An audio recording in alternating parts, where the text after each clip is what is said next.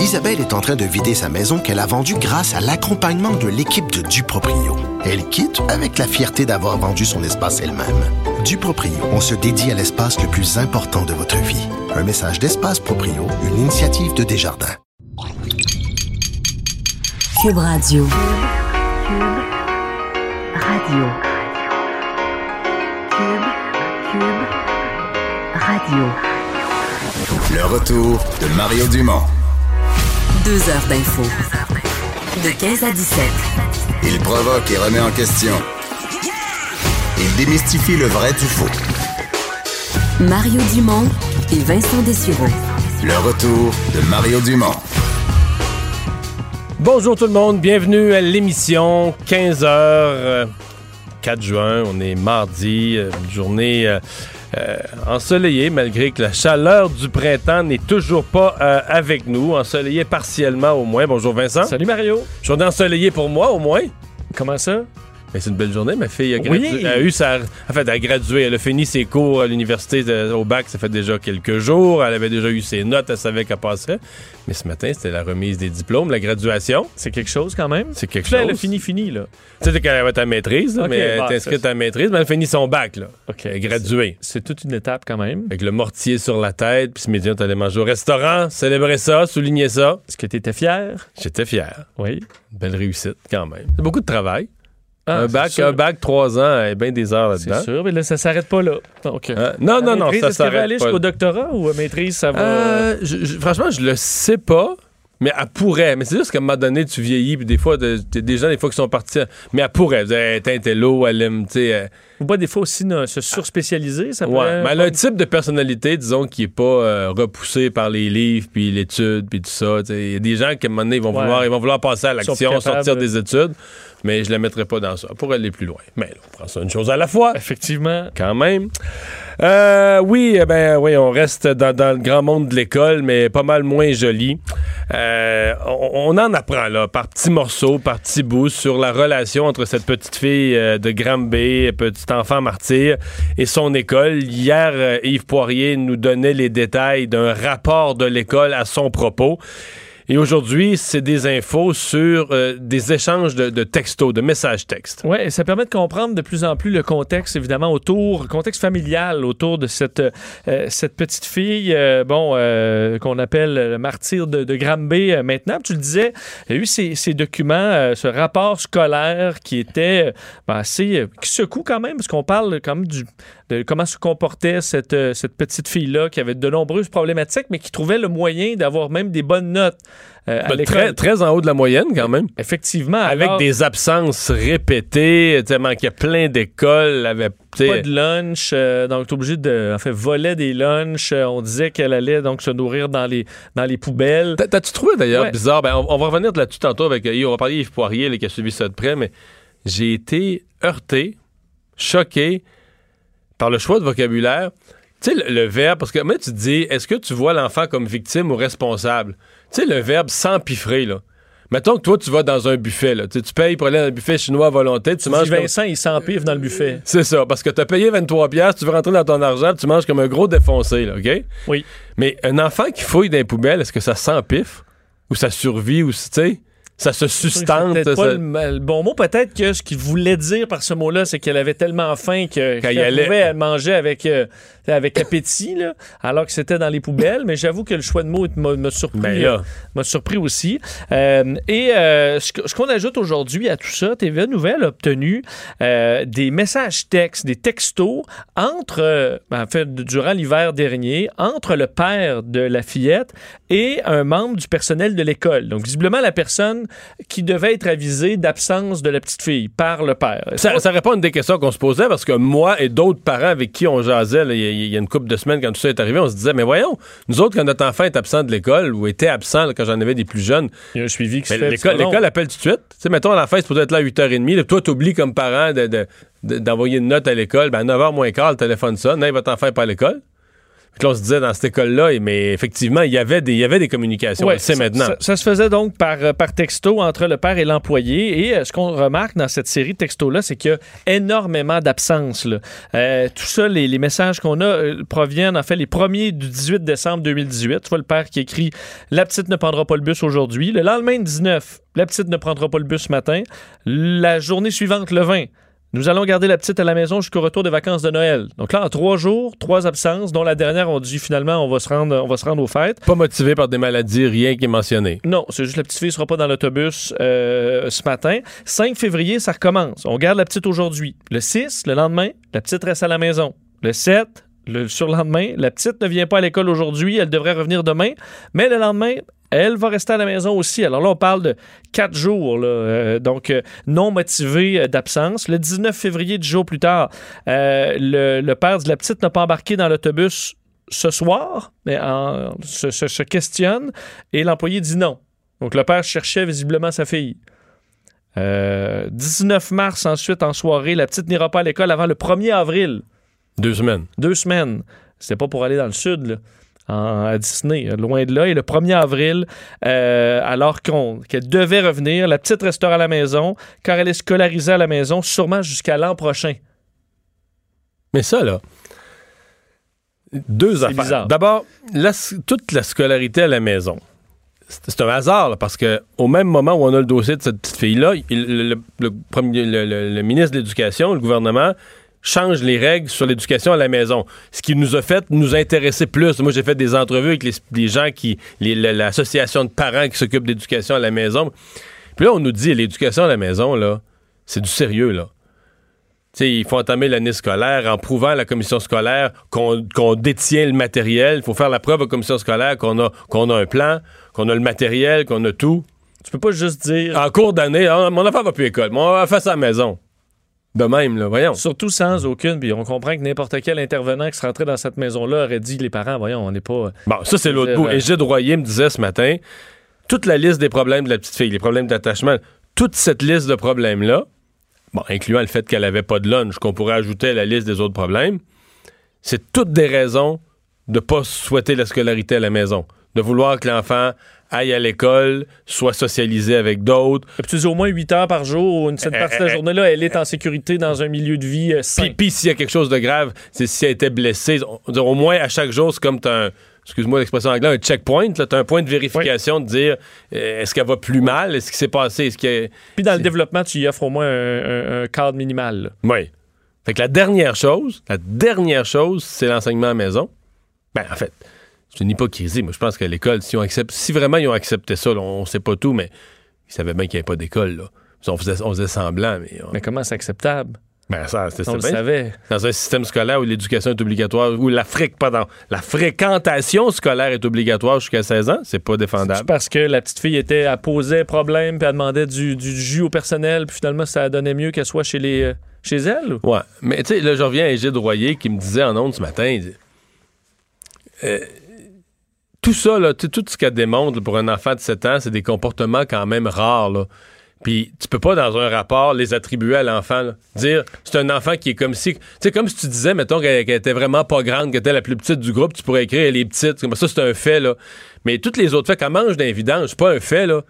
Tu comprends? Tu dois voir ça non pas comme un fait que elle-même, elle, la mange d'un Ben, tu la rencontres pas pour demander qu'est-ce qui se passe, tu rencontres les parents pour leur demander qu'est-ce qu'ils font Ben oui. mangent vidange. C'est ça. C'est pas une problématique reliée à, à l'enfant. C'est ça. Mais, mais même sa, sa crainte des adultes, ses problèmes d'attachement, tout ça doit être vu non, non pas comme elle elle-même, cette petite fille-là, mais comme la conséquence de quelque chose. Puis là, c'est le quelque chose qu'il faut que tu trouves. Qu'est-ce qui se passe? Qu'est-ce qui va pas? Pour avoir, pour avoir cette conséquence-là d'un enfant, exemple, qui se méfie des adultes, là. Mais c'est parce que les adultes qui ont fait qu'il est arrivé quelque chose. Là, les autres, un enfant de 7 ans, naturellement, n'a pas toutes ces méfiances-là. Ah, c'est. euh, ouais.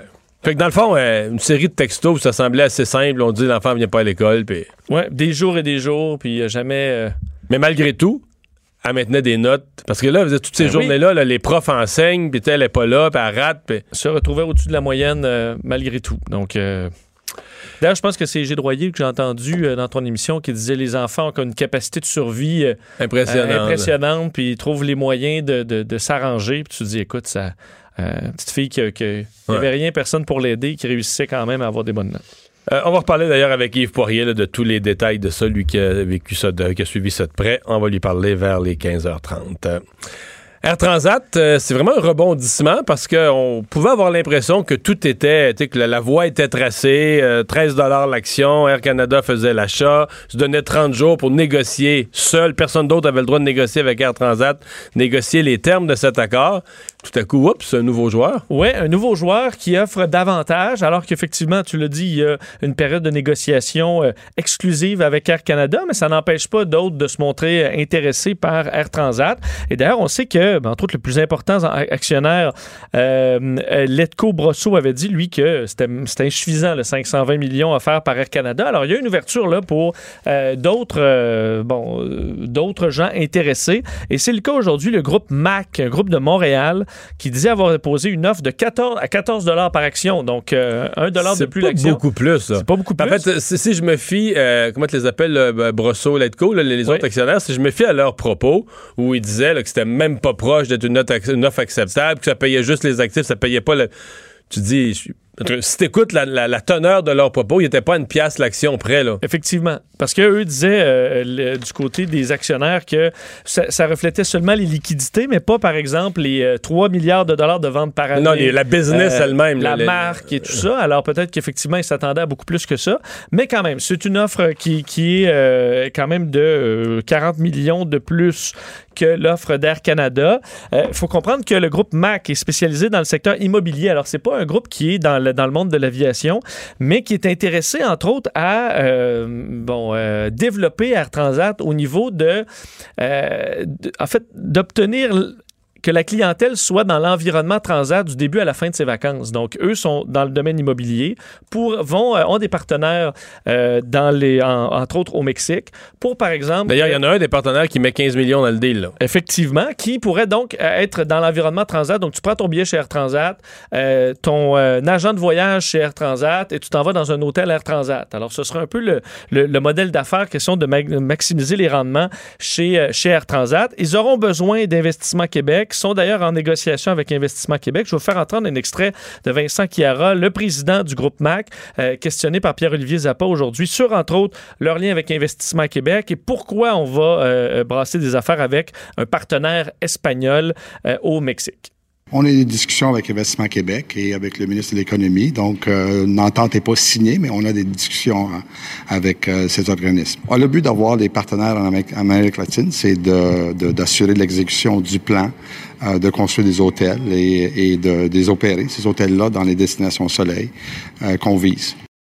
Bon, le groupe euh, demande entre autres une aide financière de 120 millions de dollars à la partie investissement là, du gouvernement du Québec chez Investissement Québec pour conclure cette transaction.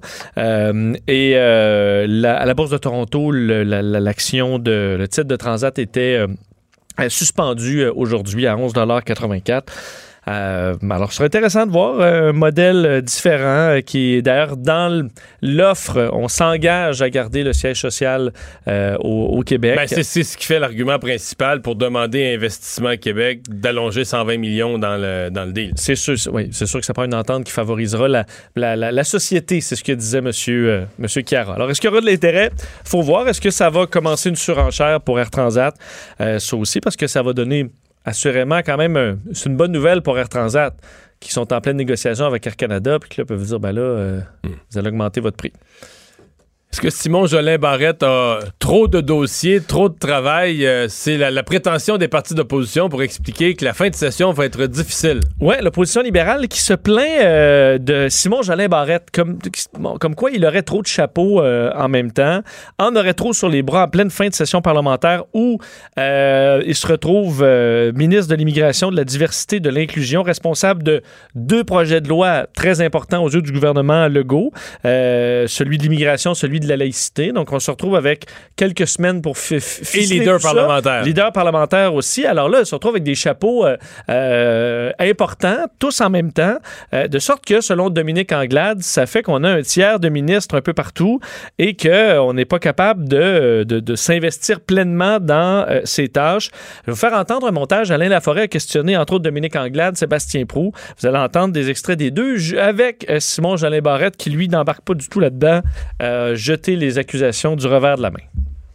On a un tiers de ministres. Un tiers de ministres sur l'immigration, un tiers sur la laïcité, un tiers leader. Je dirais, Madame la Présidente, que la députée de Saint-Anne est un tiers porte-parole en économie, un tiers en immigration et un tiers candidate à chefferie aussi. C'est un peu du n'importe quoi, j'ai l'impression, au niveau de la planification. Mais c'est clairement un gouvernement qui choisit de travailler par l'exécutif et qui voit l'Assemblée nationale comme un accessoire. Ah non, je ne suis pas trop occupé. Vous savez à quel point j'aime travailler et je vais continuer à travailler jusqu'à la fin de la session parce que c'est trop important pour moi et pour le gouvernement de faire adopter les deux projets de loi. À chaque fois, là, il faut vivre le drame du baillon. Quand un gouvernement fait ça, il faut qu'il accepte que ça va être tough, faut qu'il accepte qu'il l'explique, faut qu'il accepte que vous allez y faire passer un mauvais quart d'heure, puis que l'opposition aussi. Bon. Est-ce qu'on se retrouve dans un goulot d'étranglement là, pour... Ben oui et non, mais là, là, où les, les libéraux, euh, ben, on comprend ce qu'ils veulent faire, mais là où ça ne tient pas, c'est que le vrai goulot d'étranglement, c'est au niveau de la commission parlementaire. C'est même si c'était deux ministres différents, l'immigration et la laïcité, c'est deux sujets contigus, là, et les deux sont étudiés par la même commission de l'Assemblée nationale. de toute façon, la commission peut pas, peut pas faire les, les, trucs. Non, c'est ça, c'est les mêmes députés, c'est la même table de députés. même si c'était un ministre différent, je veux dire, il, pourrait pas, la commission pourrait pas étudier deux projets de loi à la fois avec c'est un ou c'est l'autre. Mais le projet de loi numéro 9 sur l'immigration, il est bloqué. Je veux dire, il y a des, je pense, je pense qu'ils ont 25-30 heures d'études de fait, puis euh, il y a juste quelques articles d'étudier. Les libéraux le bloquent. Ben, ils ont le droit, c'est tout à fait légitime comme opposition. C'est juste, dans le fond, tout ça, tout ce qu'on entend, c'est une grosse, grosse, grosse partie de poker. Puis ça peut se terminer essentiellement de deux, trois façons différentes. Ben, je dirais trois façons différentes.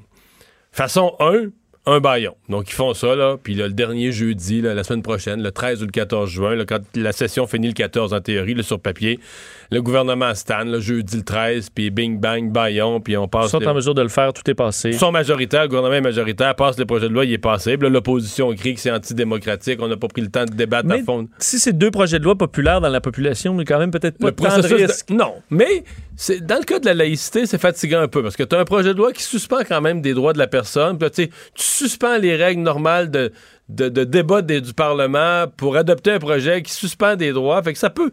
Tu sais, entre nous au Québec, on se dit, ben voyons, c'était le temps que ça passe. Mais mettons présenté là, par un conférencier, un prof de sciences politiques, dans un congrès mondial à, à Genève, là, à l'ONU. Un projet de loi sensible, controversé, qu'on passe, avec sur le baillon. Ça pourrait avoir l'air de dire, tabarouette, c'est une dictature là-bas là, qui prive les gens de leurs droits, puis ça s'est fait dans une nuit. Tu comprends-tu? Fait qu'il faut quand même être sensible à ça. Euh, bon, scénario 1, donc baillon. Scénario 2, la patience. Le gouvernement dit, ben, pas de problème. Vous voulez prendre du temps, les libéraux, pour étudier des projets de loi. Fait qu'on finit le 14. La session, la session sur papier est finie, mais je veux dire, la session, c'est le Parlement siège à chaque fois que le gouvernement le convoque. Le premier ministre, le leader du gouvernement peuvent très bien écrire au président. Puis, monsieur le président a convoqué la Chambre lundi prochain ou mardi prochain, puis on va siéger. Puis on va siéger toute la, troisième semaine de juin, même si n'est pas prévu, on va siéger. Puis s'il y a des gens qui ont des qui ont réservé, qui ont loué un chalet sur le bord de l'eau au Maine, ah, ben là, il faut l'annuler. Ouais. Ou bien vous envoyez votre conjoint ou votre conjointe avec les enfants. c'est non remboursable. Ah là, puis là après ça, ben l'autre semaine ensuite, la semaine du 21, ben, on peut siéger aussi, pas de problème. Puis la première de juillet, on peut certainement siéger. Puis, je veux dire, pour la loi 101, là, le, PQ avait, avait pas voulu imposer le baillon, ben, fait siéger les libéraux jusqu'au début d'août. Fait que, tu sais, maintenant, je vais te poser une question. Est-ce que le Parti libéral, qui a perdu le pouvoir, qui a mangé une volée aux élections, qui sont pas si nombreux, sont même plus, sont même plus 30 là, pour siéger, euh, qui sont loin de la prochaine élection, qui n'ont pas eu de vacances l'été passé parce qu'ils étaient en année préélectorale, ils ont pris des demi-vacances. Ouais. Est-ce qu'ils ont le goût de scraper cet été-ci? Je pense pas. Je pense c'est pas Surtout qu'ils ont maintenant des nouvelles tâches beaucoup plus plates qu'avant. Ils sont plus ministres, ils étaient ministres, puis là, ils sont plus ministres. Et qu'on comprend que la, la, gang de la CAQ, ben, ils doivent être motivés, là. Ouais. Je veux dire, eux, ils viennent d'être élus, ils ont des nouvelles mais, tâches. Mais le scénario 2, c'est ça. Le scénario 3, c'est que les libéraux lâchent. C'est que les libéraux tiennent, tiennent, tiennent, puis que finalement, là, face à la perspective de siéger l'été, euh, une partie de l'été, mais que tout à coup, mercredi prochain ou jeudi prochain, là, dans les dernières... Euh, 48 à 72 heures de la session, tout à coup, dans les commissions parlementaires. Là. comment, comment tu, tu, spins ça?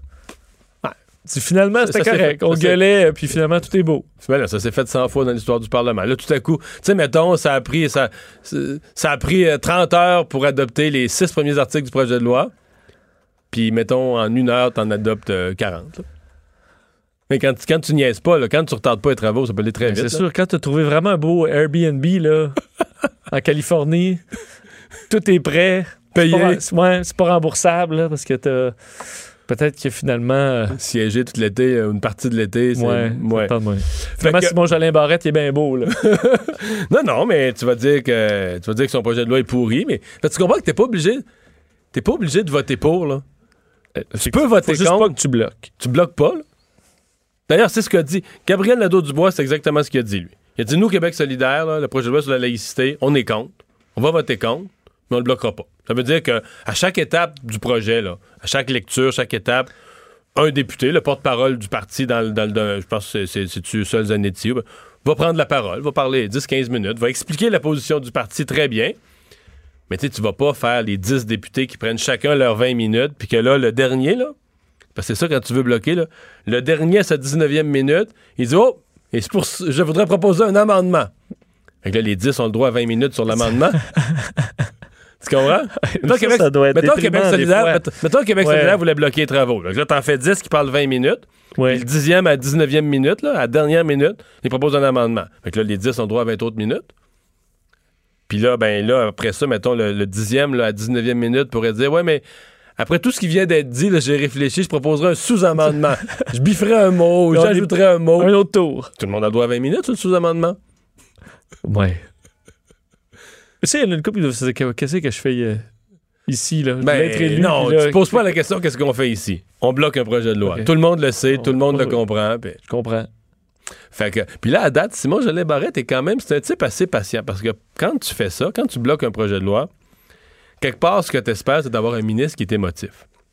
Parce qu'à un moment donné, là, pour vrai, là, parler des 20 minutes, t'as beau être un tribun habitué à parler, à un moment donné, t'as plus rien à dire. là. Tu comprends? C'est plus quoi dire. Tu répètes, tu répètes les mêmes phrases, ton opposition. Mais tu sais, je veux dire, c'est lim. Donc là, t'as besoin d'un ministre qui est émotif parce que là, à un moment donné, le ministre, c'est choc, là. Tu comprends, il est arrivé à 1h l'après-midi, puis il est rendu 4h l'après-midi, puis t'es encore sur le même article, puis à proposer des sous-amendements, puis à niaiser. Les nerfs. Les nerfs. Fait que là, ça te recraint, tu comprends? Mettons que le ministre, il te fait une dérape de 4 minutes, là. Puis il dit, on sait bien, là, le mettons que Simon Jolin Barrette, ça choque, puis le Parti libéral dit ci, puis ça. Là, tu prends des notes, là. Parce que là, tout ce qu'il dit, là. C'est des mots-clés pour repartir Ben pour oui. une autre minute? Pour dire, il nous a accusé de ça, c'est complètement faux. Euh, tu sais, lui, la CAQ, c'est encore pire. Tu vois, quand t'as la chance d'avoir un ministre qui est émotif puis qui choque, c'est comme s'il t'ordonne plein de, plein de petits springs. Tu sais, des petits talking points. Ben ouais, plein de petits springs pour te repartir. Ouais. là. Alors, quand le ministre, moi, j'en ai, j'avais connu euh, avec Paul Bégin, qui était ministre de la Justice du PQ à l'époque, hein, de la région de Québec. Lui, était vraiment calme. Tu C'était un avocat habitué aux tribunaux, habitué. tu. Que ce soit long. Tout le temps, sans tête, donner une petite explication. Il levait jamais le ton. Là, dire que ceux qui veulent bloquer le projet de loi, Tu là. peux rester fâché longtemps. Ouais, mais là, tu peux plus. Là, c'est que ça te prend de l'énergie. Faut que tu te craignes toi-même tout le temps à trouver des nouvelles choses à dire parce que lui, il t'en donne jamais un millimètre. Là, tu. Mais ça doit arriver qu'il y en a un qui a juste pu, à un moment donné, au bout de 10 minutes, là. et- Ouais, mais Il non, mais le tour, service de recherche du parti, leur écrit. Le, ser- le service, euh, écoute, euh, mettons, quand tu fais de l'obstruction systématique comme ça, t'as, mettons, la moitié des parlementaires qui sont capables, qui vont partir, vont parler 20 minutes. Mais si tu fais, mettons, la météo des destinations soleil. Non, non, non, t'as pas le tu droit. peux pas faire ça. T'as pas le droit parce que là, le président va t'arrêter. Il y a une règle qui s'appelle la règle de la pertinence. Faut que tu puisses dire, même si c'est très indirect, puis que tu fais une comparaison avec une loi qui a déjà été faite il y a 10 ans, puis t'es rendu loin du sujet un peu, Qu'il y a un petit lien Il y a quand un même. petit lien. Tu peux-tu faire une longue Mais perspective si tu parles de ça, si tu historique? parles de la météo à Cancun, là, Ouais. là, tu vas, la présidente va dire, euh, Monsieur le député, la règle de la C'est hors pertinence. sujet. là, À vous cause per- du mail, Vous euh, avez plus la parole. là. OK. tu fais une longue perspective historique, là, tu vas Ah, ça, tu supprimer peux. du Wikipédia, là, Ça, tu peux. pour Mais euh, c'est rappeler... la, règle, la règle de la pertinence, faut toujours que tu puisses prouver qu'il reste un petit fil, euh, un petit fil d'Ariane, un Très petit fil de ok. entre toi et le sujet. là. C'est bien. Euh, hey, on a de la visite en studio. Jean Trudel, JT, salut! Hey, salut Mario, salut Vincent. Salut. Et c'est le moment que t'appelles Super Mario. Qui a dit quoi? La politique en 280 caractères. Non, on parlait justement de politique, là. Bon, on va continuer. On va parler de politique sur Twitter avec mon premier tweet que tu vas devoir essayer de deviner. Ça risque d'être difficile. Devinez l'auteur, pour Ouais. les gens qui sont pas habitués à ce segment. Ouais, et aujourd'hui, en fait, j'y vais. là, le deuxième sujet le plus populaire sur Twitter, c'est le mot-clic Eid Moub- euh, Moubarak. Eid veut dire célébration, Moubarak veut dire bénir. C'est une expression qui veut dire bonne fête. Aujourd'hui, les musulmans se souhaitent mutuellement Eid Moubarak parce que c'est la fin de la fin du jeûne du Ramadan. Oui. Alors, quel politicien du Québec a décidé de participer à cette discussion? À l'occasion de la fin du mois sacré du Ramadan. Je souhaite Eid Mubarak à tous les musulmans à travers le monde. Wishing you and your loved ones a happy Eid Mubarak. C'est un politicien québécois qui a écrit ça. Yes, sir. En français et en anglais. Oui, Donc, il monsieur. a tweeté bilingue, mais pas comme les fédéraux dans deux messages différents. Il a tweeté, il a tweeté bilingue Dans dans, le le même même. message. Oui, monsieur. Parce que c'est très Trudeau à la base. Je comprends que c'est au Québec, mais c'est un peu ça. M. Trudeau, il tweet bilingue, mais dans deux messages distincts. Ouais. Donc, avec ton analyse de nos politiciens Ben, sur moi, Twitter, pense- on sait que c'est pas le libé- c'est pas au fédéral. Non, mais non, mais ça devrait être un libéral du Québec. Logique- logiquement. Oui. Tu te rapproches. Est-ce que c'est est-ce que c'est le chef Pierre Arcan? Je pense pas. On dirait que c'est. C'est- Là, je veux dire quelque chose. On dirait que c'est un petit peu brouillon, un petit peu fait maison. là. Le chef, il aurait été travaillé plus que ça, à mon avis. Grosse analyse, Mario. Wow. de l'allure? C'est. Oh, oui, t'es Ouais. t'es en plein dans le mille, tu t'approches. Euh, attends un petit peu. Quelqu'un qui a dans sa circonscription. Ouais. Je cherche quelqu'un qui a avantage. Marois Risky? Non. Non, parce que beaucoup Mais il y a un nom de famille un peu euh, funky, si tu me permets l'expression. Un autre fait. Enrico Ciccone? non? Bravo! Ah ouais, oui, c'est Enrico, c'est Enrico oh. Ciccone. Et là, moi, la question que je me pose, c'est... Parce que Marois elle a une grosse communauté musulmane dans, son, dans sa circonscription dans Saint-Laurent. C'est pour ça que je. Mais ouais, un gars comme Enrico Ciccone qui fait un tweet pour souligner une fête des musulmans, là, Dans le monde entier? Ouais, est-ce Ben, que ça leur- s'adresse ça s'adresse à ceux de son comté, là, Oui. tu comprends? Mais est-ce que ça a un impact auprès des communautés? Est-ce que les gens vont faire Ah, Enrico Ciccone, là, il a tweeté Aide Moubarak, là, on, on va aller voter pour lui? Ben, c'est pas, pas automatique comme ça, mais je veux dire, euh, mettons, lui, il y a combien de personnes qui le suivent? Ou, ah, il doit être. Il est quand même populaire, Enrico, parce que Ouais. son passage, on vous dit qu'il était à la radio du 91.9. Ouais, il fait de la radio euh, sportive. Longtemps. Ah, ouais, 29 500 Quand abonnés, c'est beaucoup pour un. Mais mettons qu'il y, un en a- politicien. mettons qu'il y en a 3-4 000 là-dedans, 4-5 000 qui sont des électeurs de sa circonscription. Puis mettons qu'il y en a quelques centaines. Ben, tu sais, ça fait sympathique, là, tu sais, pour un électeur qui, qui est musulman, qui termine le ramadan, puis bon, le- le- ton député souligne ça, ça fait... Ouais. Mais ça n'a pas d'impact mondial. Non, ça n'a pas d'impact mondial. Et surtout, tu vas toujours voir, euh, faut toujours voir, genre, que il y a bien des affaires qui feraient pas changer quelqu'un d'idée. Mettons, je sais pas, moi, t'aurais un, un musulman là, qui serait là, Québec solidaire au max, très, très à gauche, qui adore Québec solidaire. Je changerais pas d'idée pour ça, tu sais. Mais souvent, c'est que toutes ces petites affaires-là, je dirais que c'est un bruit de fond. C'est comme une musique qui sécurise ta clientèle, là, tu sais. Ouais. Tu tu vas dans un bar, tu vas dans un bar de jazz, puis il y a du jazz qui joue, t'es bien. tu sais. Tu vas dans. T'as un, député, t'as un député libéral, t'as voté libéral, puis il tient un langage, tu comprends, de, de ta fête, tout ça. Non, mais au rendu aux élections, on va dire Ah, c'est vrai, il était là, euh, me semble. Ouais. T'as l'impression qu'il est là. Mais on se comprend que. Je sais pas. En fait, la question, c'est. euh, c'est de rejoindre son monde. Parce que là, moi, je parti d'une hypothèse, mais peut-être que la vérité, c'est que les gens qui le suivent, là, il y en a beaucoup plus qu'on pense qui viennent du monde sportif. Après ça, d'autres viennent du Parti libéral parce qu'ils aiment Enrico, parce qu'ils sont des libéraux. Puis il y en a peut-être pas tant que ça de son comté. Tu comprends? Des vrais électeurs de son comté, c'est peut-être moins qu'on pense. Puis là, ben là, si tu prends la proportion de ceux-là qui sont musulmans, qui ont fait le ramadan, c'est que sur ces 29 000, c'est peut-être 29, tu comprends, qui sont vraiment, qui sont vraiment touchés par le message. Puis là, ben, ça devient très, très, très peu. Puis sur les 29, ça se peut qu'il y en a qu'aujourd'hui, là, sont juste pas allés sur Twitter parce qu'il fait beau, ils travaillent dans leur jardinage, puis tout ça. Fait que là, à un moment donné, sur les 29, c'est peut-être 9 qui l'ont vu. Fait que c'est là que c'est là qu'à un moment donné, t'arrives, tu trouves dans la loi des petits nombres, qu'il y a un danger quand t'es pas, quand tu rejoins pas pleinement ta clientèle. Ouais, son tweet a généré 7 likes, dont 2 qui viennent des gens de son parti. Bon. Donc, Bon. on est à 5 likes. Tweet numéro 2. Euh, J'y vais, c'est un tweet qui envoie des flèches à quelqu'un qui se brassait beaucoup là, ces dernières heures. OK. On ne sait rien du test des valeurs de la CAQ. Simon Jolet Barrette de la CAQ nous demande de lui faire confiance et d'adopter le PL9 sans en savoir plus sur le test. C'est notre tâche en tant que parlementaire d'en discuter à l'avance. On ne donnera pas de chèque en blanc à la CAQ. Je l'ai lu, mais je suis plus sûr. Je sais que c'est une femme libérale. Oh non, oh, Non. oh, t'es dans le frigo, là, tu gèles. Ah, Hein? oui. Donc, Ouais. c'est pas les libéraux. Ben oui, c'est Non, oui, mais c'est pas une femme. C'est pas Je une femme. tant que ça. Parce que moi, j'hésitais entre Hélène David puis euh, Dominique Anglade, mais c'est pas une femme. On donnera pas de chèque en blanc, de tati, tatata. Relis-moi des bouts, là. Euh, on ne sait rien du test de valeur. On- le meilleur indice, c'est on ne donnera pas de chèque en blanc. Qui qui signe des chèques? Ah, c'est M. Létard. Oui, ben là, t'avais un, gros- effectivement. t'avais un gros indice. T'avais un gros indice. Mais le pire, c'est que je l'ai vu. Puis je me souvenais plus que c'était lui, mais je l'ai vu passer. Mais quand tu leur disais, je reconnaissais les mots, je l'avais lu. Ah, mais là, d'abord, c'est quoi ce test là, dont, dont il parle? Bon, ben là, c'était une des promesses de la CAQ. En- en- dans la campagne électorale, la CAQ promettait une réforme de l'immigration, euh, meilleur apprentissage du français, mais aussi un test des valeurs. Ah. Là, la forme exacte que ça prendrait, on le sait pas, mais ce qu'on sait, c'est qu'on dit après une couple d'années qu'une personne, avant d'avoir sa, sa résidence permanente, avant d'avoir sa citoyenneté québécoise, il faudrait que la personne montre qu'elle a une compréhension des valeurs québécoises. Puis là, les libéraux disent on sait pas exactement ce que c'est, puis on nous demande d'adopter ça.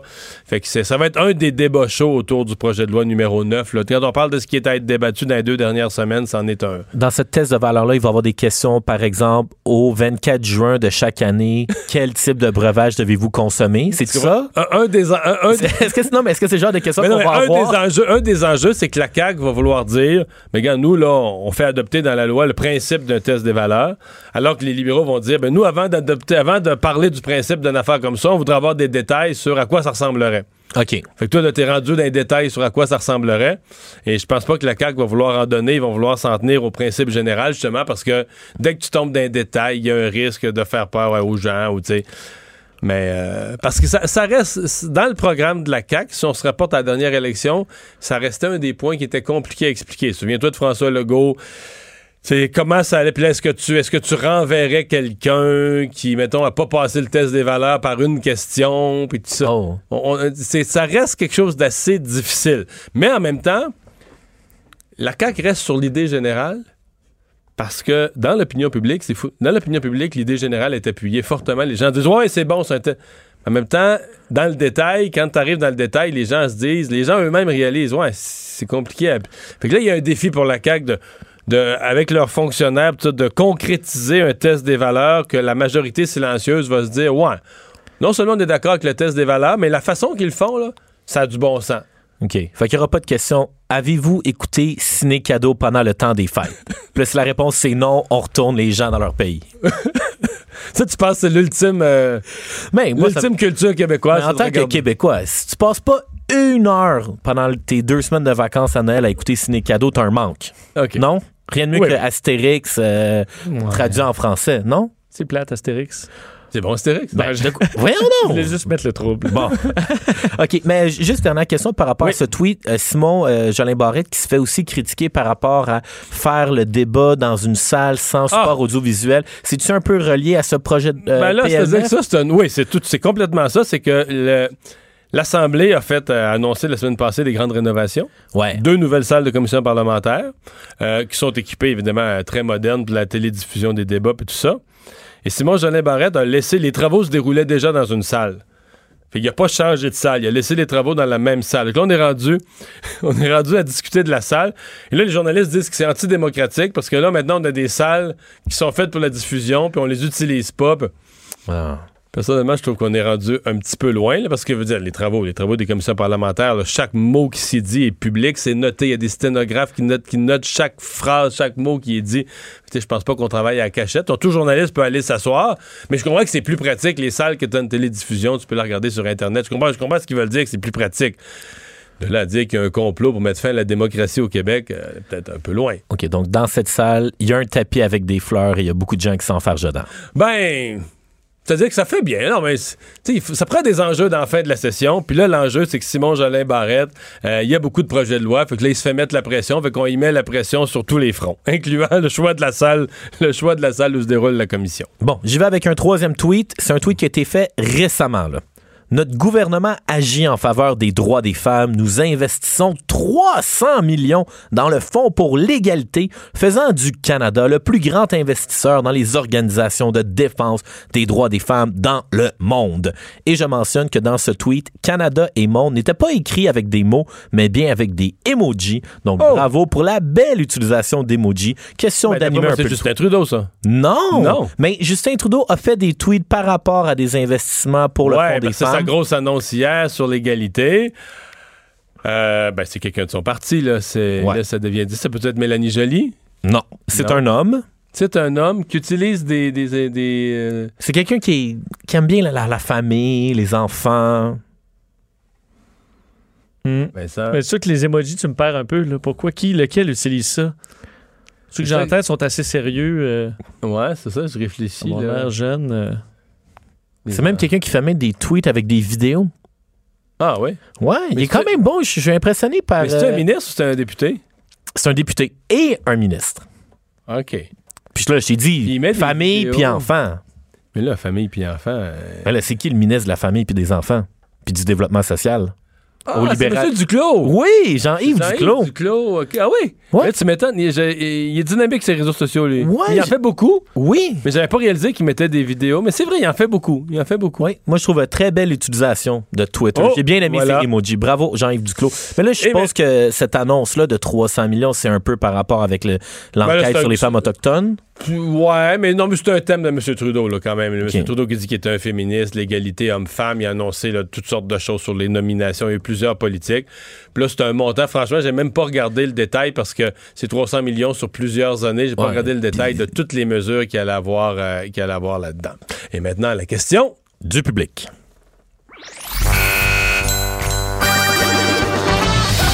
Vous avez une question? J'ai une question. Mario a la réponse. C'est normal, faut vous amuser. Demande à Mario. Alors, question du public sur Facebook. Ça nous vient de Isabelle Gérin-Lajoie. Mario, êtes-vous satisfait de la manière dont la CAQ agit en politique? Quel est l'élément que vous appréciez le plus et celui qui vous contrarie le plus? OK. Ben, est-ce que je suis satisfait? C'est un début de mandat. C'est toujours plus facile au début du mandat. Euh, ils se lancent surtout. Ils n'ont pas encore fait face à des grosses crises non prévues qui sont obligés de- d'éteindre les feux comme des pompiers. Donc, pour l'instant, ils mettent en place des choses qui étaient dans leur programme pour lesquelles ils ont été élus. Et de surcroît, ils ont de l'argent. là. Ils partent Mhm. avec une situation financière favorable. Ils sont pas obligés de dire Ah la merde, on n'est plus capable de faire nos promesses parce qu'on n'a pas l'argent. Fait qu'ils font plutôt bien, mais avec un, disons, avec des circonstances plutôt euh, favorables. Moi, je dois dire que ce que j'aime le plus, c'est que dans certains dossiers, je trouve quand même qu'ils ont eu un sens pratico-pratique, là. c'est-à-dire euh, euh, pas tendance à, à- à- à étirer. Je trouve que François Legault puis son- quelques membres de son équipe, à un moment donné, c'est problème-solution, là, tu sais. Puis t'as l'impression que Bon, euh, là, sur la question de la DPJ, on crée une immense commission, mais sur plusieurs autres questions, on leur demandait de créer des comités, tout ça. François Legault disait, non, moi, je veux pas, faire un comité qui va durer un an. Donc, on a un sens pratique que, moi, des fois, t'es mieux de faire ça, là, que plutôt que d'essayer de, tout régler, c'est un comité de deux ans. Euh, essaye de faire des choses concrètes tout de suite qui vont marcher. Donc, ça, c'est une approche qui me, qui me plaît. Euh, Qu'est-ce que j'aime moins? Bien évidemment, il y a. c'est souvent le cas des nouveaux gouvernements. C'est que tu essaies d'en entreprendre beaucoup. Tu veux réaliser. Des fois, j'ai l'impression qu'ils veulent réaliser tout leur programme dans la première année. C'est sûr qu'ils subissent des pressions. Les libéraux en chambre vont dire Ah, ils vont abandonner leurs promesses, tout ça, mais faut pas, faut pas que tu subisses cette pression-là. Parce que, exemple, en éducation, Jean-François Roberge, je trouve qu'il fait des bonnes choses, mais j'ai peur qu'il s'écarte. À un moment donné, t'en as tellement sur ta table à dessin, mais je sais, l'autre jour, je pense que je disais ça, puis euh, que Caroline Saint-Hilaire à LCN me disait Ouais, mais c'est parce que peut-être des fois, quand tu sais rien fait avant, quand tu sais rien fait avant, il y a bien des choses qui attendent dans la machine à saucisses, là. Mais c'est quand même un danger, là. Tu peux pas tout accomplir en même temps en politique. Donc, un peu avec François Legault, avec son parti, on sent un peu son esprit entrepreneurial. Ouais, c'est- un, homme d'affaires, puis il fait des décisions, il fait des actions. Il- souvent, euh, ils ont tendance à régler les problèmes comme effectivement un dirigeant de PME les réglerait. Là. Tu sais, on problème-solution. Bon, ben bravo. Ben, bravo pour ça. Puis pour le reste, ben, de trop vouloir en entreprendre, ça, ça peut avoir des conséquences fâcheuses. Mario Dumont et Vincent Dessureau. Le retour de Mario Dumont. Après l'avoir lu et regardé, il était temps de l'écouter. Cube Radio.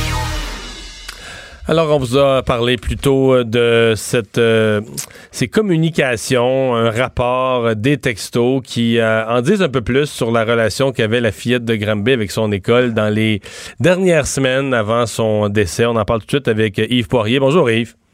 Bonjour Mario. Euh, et, et de l'information là, qui euh, commence à sortir, euh, quand on met tout ça bout à bout, ça nous donne un portrait, c'est-à-dire que ça, ça nous permet d'imaginer, au moins dans le volet scolaire, euh, de quoi ont été faits les derniers, les derniers mois de cette, euh, de cette petite fille.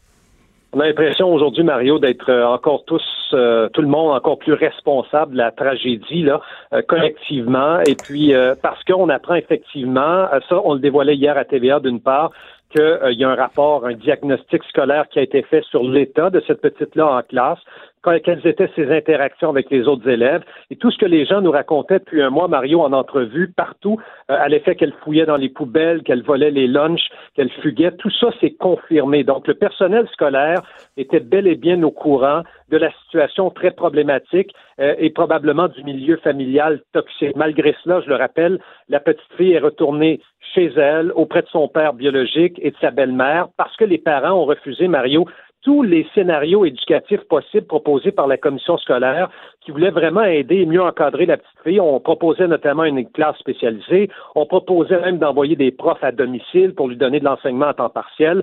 Ça a été refusé par les parents, du moins c'est ce que la commission scolaire nous dit depuis le début. Bref, on a euh, dû respecter le droit parental. La petite fille s'est retrouvée chez elle dans un milieu toxique où on pensait que les parents seraient en mesure de lui offrir une éducation à domicile. Plusieurs, encore aujourd'hui, soulèvent des doutes et le soulevaient à l'époque. Et là, ce qu'on apprend, c'est que la mère biologique euh, de la petite fille de 7 ans, qui en passant, je dois le préciser, n'a jamais eu la garde de l'enfant parce qu'elle avait divers problèmes personnels à l'époque, mais elle menace maintenant de poursuivre tous les intervenants dont la DPJ. Alors, elle a retenu les, services d'une avocate montréalaise qui s'appelle Valérie Assouline et le scénario de poursuivre au civil, notamment la DPJ, est fortement envisagé pour le moment du mois, Mario. Mhm.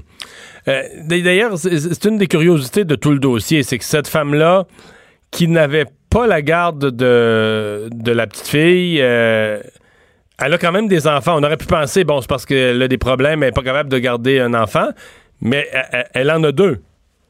Elle en a deux, effectivement. La mère biologique a d'abord eu la petite fille de 7 ans, la petite martyre de Granby. Ensuite, elle a eu un autre garçon qui, lui, est en famille d'accueil. Elle a eu deux autres enfants et elle est enceinte d'un cinquième.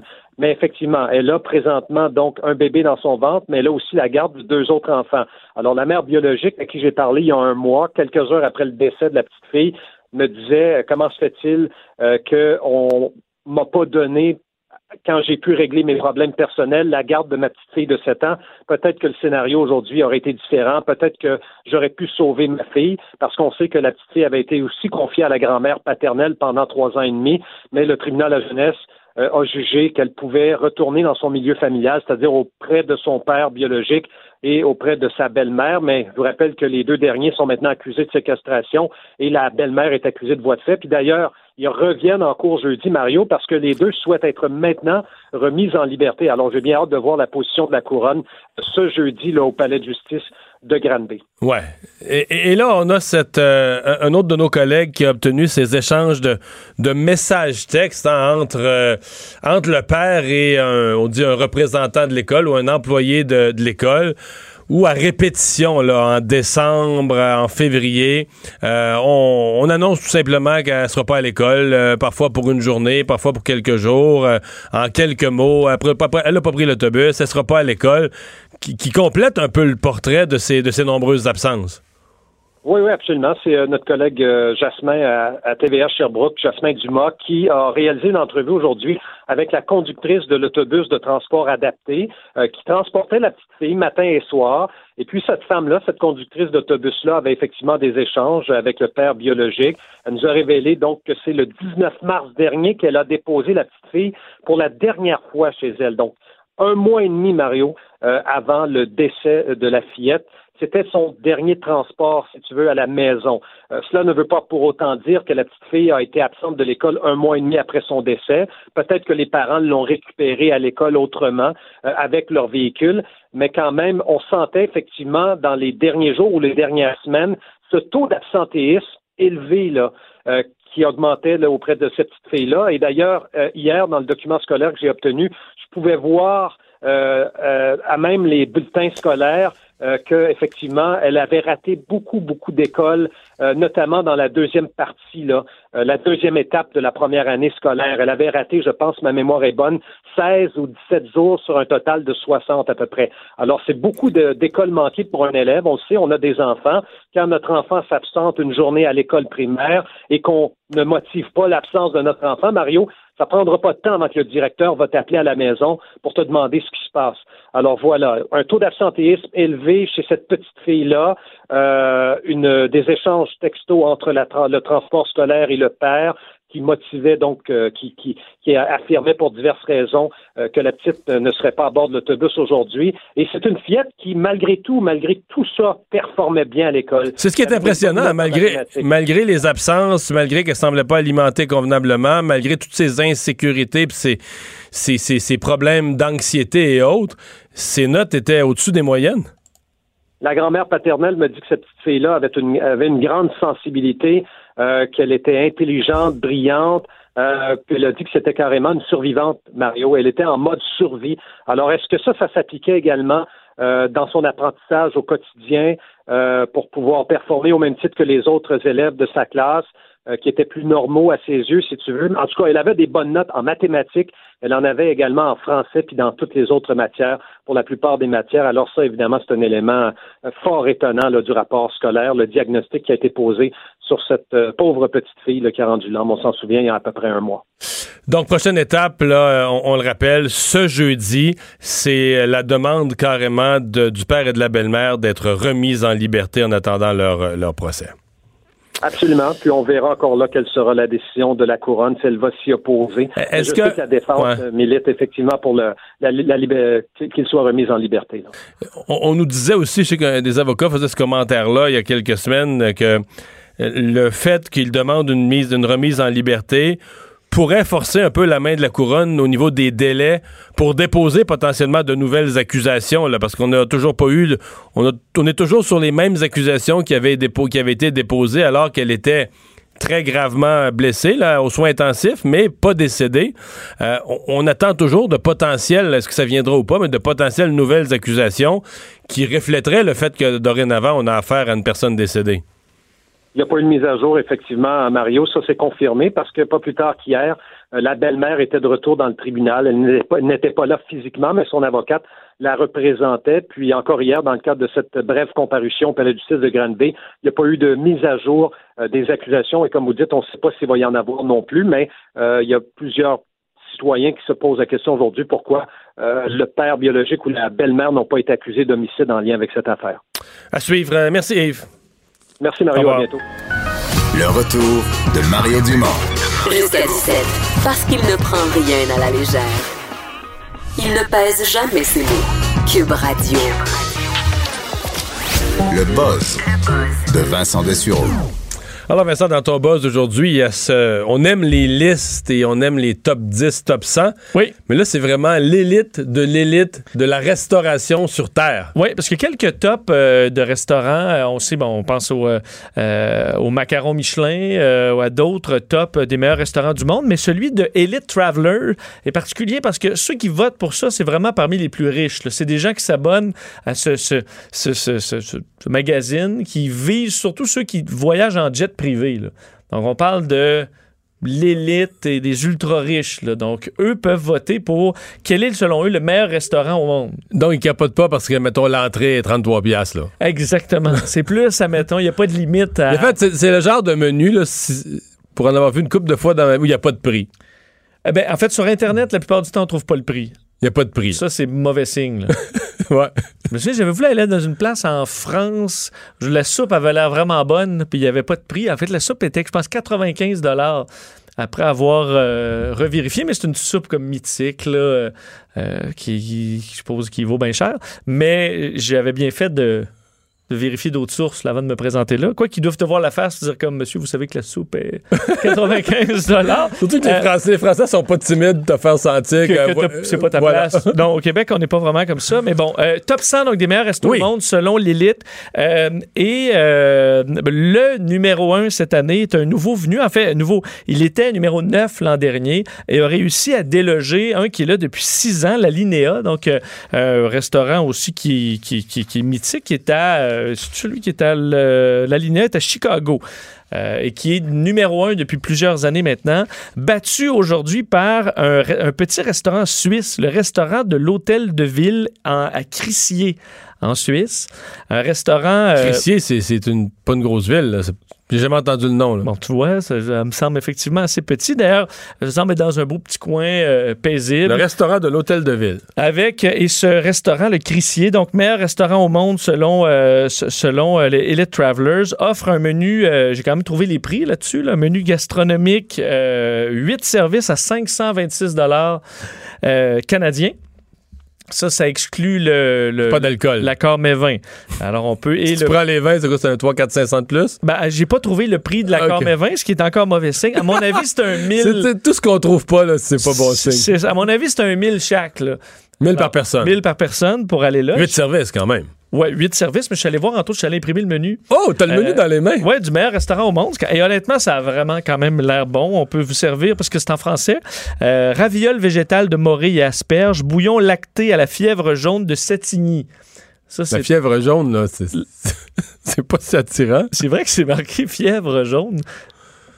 Bon, c'est pas C'est grave. vraiment continue, marqué ça. continue. C'est peut-être un. C'est un ravioli, en fait. C'est un ravioli aux champignons. Ouais, c'est peut-être un fromage, la fièvre jaune. Ah, oui, c'est possible. Peut-être que filet de bar de ligne breton grillé au citron malaga, primeur de noville caramélisé et tétragone croquante.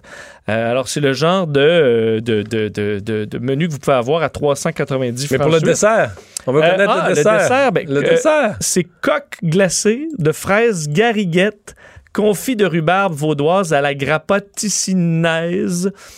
euh, avec une union givrée d'amandes princesse torréfiées et sorbet d'agrumes rafra- rafraîchissants et des friandises à la fin. Alors, c'est ce qu'on ce qu'on vous offre. Euh, vous dire, et tu te demandes, est-ce qu'il y a des... d'un, quelle est la capitale mondiale... euh, capitale culinaire mondiale. Si on regarde Parce la, la ville... Quelle ville en a le plus sur les 100? là? Mais c'est sûrement New York. C'est New York, Ah depuis ouais, quelques années maintenant, qui, avait, qui était passé devant Paris, mais en baisse un petit peu en termes de nombre. Ils ont 12 euh, restaurants dans le top 100. Euh, Paris en a 10. Parce que si tu veux te faire, ah, ben, si tu veux te faire vider les poches, là, New York, c'est pas, c'est pas trop long. Hein. Euh, tu vois, il y en a 12 des meilleurs au monde. Londres est, est troisième. Et Je suis étonné. que Londres soit troisième? Hey, on mange mal à Londres. Tout est le fun. le- le- Mais ils ont entre autres le fameux Fat Duck là, de Ouais. Aston Blumenthal, qui est le numéro 14 là-dedans. Mais je suis Ouais. jamais allé. euh, Euh, Londres est avant Rome, avant l'Italie. Oui, c'est numéro 3. Moi, je mettrais là, chaque village d'Italie Ah, jusqu'au avant avant, l'Angleterre au avant complet. l'Angleterre au complet. Ils ont peut-être quelques maisons. Quelques non, non, non, j'exagère, je caricature, mais je veux dire. euh, des fois, des fois je me, dans des voyages au Royaume-Uni, je me disais, mais voyons, ils mangent tout le monde? Ouais. Ils mangent au pub. Non, tu finis. manges non, mais je comprends que t'es- millionnaire, peut-être qu'il y a quelques grosses tables, là, des tables exceptionnelles dans des grands. Je doute pas, mais pour le monde ordinaire, tu sais, mettons, tu vas en Italie, tu manges partout, tu vas en France, tu manges partout, tu vas en Belgique, la, la nourriture te tombe dessus. Euh, ici au Québec, on mange partout. Nous en Angleterre, tu sais qu'ils mangent. C'est c'est vraiment moins important, là. OK. Un peu comme. euh, Ouais. Un boire, peu boire plus, là, boire une bonne bière, bière brune, oui, mais. En Allemagne, c'est peut-être pas une culture. Je vois qu'il y a beaucoup de restaurants allemands dans le top 100, mais ils n'ont pas la culture culinaire la plus savoureuse, à mon. euh. Donc, c'est très. C'est des. Des bonnes de saucisses. La viande et des patates, là. Et tout est brun, généralement. Euh, dans les petites infos que je peux vous donner, là, tu te- on se Oui. demande peut-être, est-ce qu'il y a des restaurants canadiens? Ouais. Si oui, combien? Mais d'abord, il doit en avoir 4-5. Il y en a juste un. Il y en a juste un. Ouais. C'est quel le plus grand restaurant au Canada? Il y avait le, le club chasse-pêche à Montréal, des fois, qui se classait très haut, le Toqué à. Montréal. Sinon, avant. Tu l'as, c'est le toqué. C'est le Toqué? Oui. Alors, le toqué, euh, le toqué est Fait qu'il y en là. a juste un, mais il est à Montréal. Oui. Donc, au Canada anglais, il n'y en a pas un. Ben, on est bien situé parce qu'on est quand même à quelques heures de la capitale culinaire mondiale, New York, et le seul restaurant canadien qui se retrouve dans le top 100, il est chez nous, c'est le Toqué à Montréal. Numéro 68.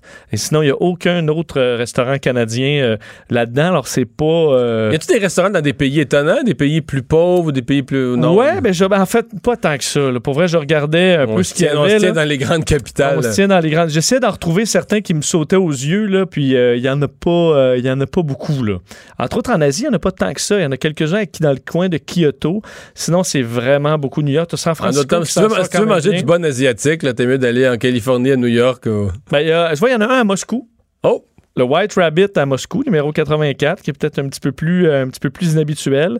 Euh, Cape Town en Afrique du Sud, le Test Kitchen, euh, qui est numéro, numéro 45.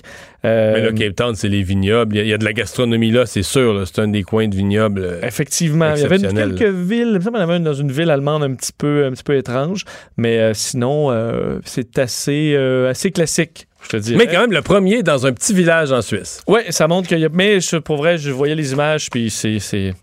Ça a l'air quelque chose. Ah oui. Mais c'est. Un, un repas, c'est le budget vacances pour généralement une famille québécoise. oui, c'est ça. euh, on n'ira peut-être pas cette année. Euh, les pilotes doivent-ils dormir en avion? Oui, il y a un dossier sur, euh, sur CNN aujourd'hui que j'ai trouvé intéressant. En fait, les. les, on parle des avions de ligne. là, des... des avions de ligne. Les professeurs de l'école d'aéronautique, enfin l'université d'aéronautique Embry-Riddle aux États-Unis, qui est le plus gros, au- si c'est pas au monde, là, aux États-Unis, qui euh, lance un questionnement à savoir est-ce qu'aux États-Unis et ailleurs, on devrait permettre aux pilotes euh, de faire des siestes au, euh, dans le cockpit. Pendant un long vol, par Pendant exemple. un- en fait, pendant les, les vols de plus de 8 heures, déjà, les pilotes ont généralement une petite chambre là, dans les gros appareils et peuvent aller faire une petite sieste. Donc, ils sont trois? Ils sont ça? trois, exact. Ça prend un pilote de, où ils vont aller s'asseoir à l'arrière, mais ça prend au moins trois pilotes, un qui va prendre la relève à un, euh, certain moment du vol. Euh, mais eux lancent qu'on devrait, partout dans le monde, offrir la possibilité aux pilotes de faire une sieste. De, euh, en fait, et ce qui est intéressant, et que plusieurs savent peut-être pas, c'est d'utiliser le modèle canadien, parce qu'au Canada, c'est permis pour les pilotes de faire une sieste. C'est permis ou c'est recommandé? C'est... euh, ah, bonne question, mais c'est... Parce que c'est deux choses. Tu peux le permettre s'il est fatigué, mais tu peux le recommander en disant, tu on veut qu'il soit en forme. Puis Je pense que c'est plus permis que Plus recommandé. permis que recommandé, ok. Euh, les règles étant, puis je vérifiais avec un, ami pilote de ligne tantôt, c'est 40 minutes euh, maximum. Donc après ça, tu, peux, tu, tu rentres dans une phase du sommeil. Dans, OK, donc ils tiennent casse. J'a- J'allais me poser la question parce que si tu dors, moi, mettons une sieste d'une heure et demie, deux heures, là, et là, tu te réveilles, là, ta bouche pâteuse, tes yeux décrochent, les yeux veulent plus se Surtout, remettre imagine, droit. tu te fais réveiller par une alarme. Là. Parce qu'il y a un problème sur l'avion, tu Mais dois t'es tout prendre perdu. tes, tes sens euh, très rapidement. Donc euh, là-dessus, le 40 minutes, c'est la, la limite légale. OK, donc 40 minutes passe. Ben non, mais ça nous dit quelque chose à propos de nos propres siestes à nous, là. Exact. Ça, je trouvais ça intéressant parce qu'on dit toujours le, le 20 minutes souvent, mais on peut se rendre jusqu'à 40 sans perdre trop nos facultés. Mais ensuite, en, fait, le pilote, lorsqu'il veut faire une sieste euh, sur une ligne aérienne canadienne, doit aviser évidemment son copilote. Là. Tu fais pas comme juste euh, te canter. Et euh, un agent de bord qui doit aussi aller faire une vérification. Euh, et là, tu peux partir pour 40 minutes. Et à ton réveil, après 40 minutes, tu as un 15 minutes de pour reprendre tes, tes esprits. Ou tu À- dois, pas, tu dois pas être en action, là. tu dois être en ben, espèce de. En fait, tu dois pouvoir, si j'ai en cas d'urgence, mais euh, tu as un 15 minutes de réveil, disons, avant de prendre, euh, de reprendre officiellement les, les- les commandes de l'appareil. Euh, et ça, bon, plusieurs demandent à ce que ce soit le cas un peu partout dans le monde parce que la question de la fatigue, puis moi, j'ai fait mon, mon cours théorique commercial de, de pilotage et euh, des, j'ai des pilotes d'Air Canada, entre autres, qui sont venus nous faire de la formation et disaient un des un des, des grands enjeux des prochaines années en termes de sécurité, c'est pas la machine comme telle, c'est la fatigue. Parce qu'il dit là, vous, on va vous envoyer en Europe, admettons. Là. Puis là, vous avez, euh, vous avez dans, légalement là, le nombre d'heures pour dormir qui vous rend légal pour repartir le lendemain vers le Canada. Mais toi, t'es de jour, là. Ben, c'est ça, mais là, d'un, t'es déphasé un peu. T'arrives à l'hôtel. Mais là, à l'hôtel, là, toi, vous arrivez à l'hôtel, t'arrives d'un vol de 7h30. Ça veut pas nécessairement dire que tu tombes fatigué tout de suite. Tu es sur le décalage. Tu viens d'arriver en taxi. euh, Tu sais, des fois, ça prend un certain temps. Tu écoutes la télé. Là, finalement, tu t'endors pas trop. Mauvaise nuit de sommeil. Puis là, tu te réveilles. Puis il faut que tu repartes quand même. Alors, tu repars sur le décalage. Tu as mal dormi.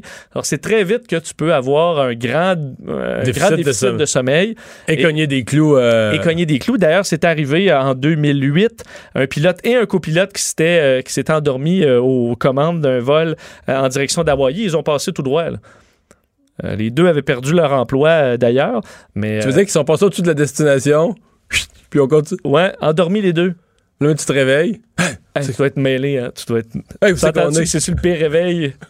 Où c'est qu'on est, là? Surtout que là, il faut, que- faut, que faut atterrir l'avion, puis tu le sais que c'est la dernière fois, là.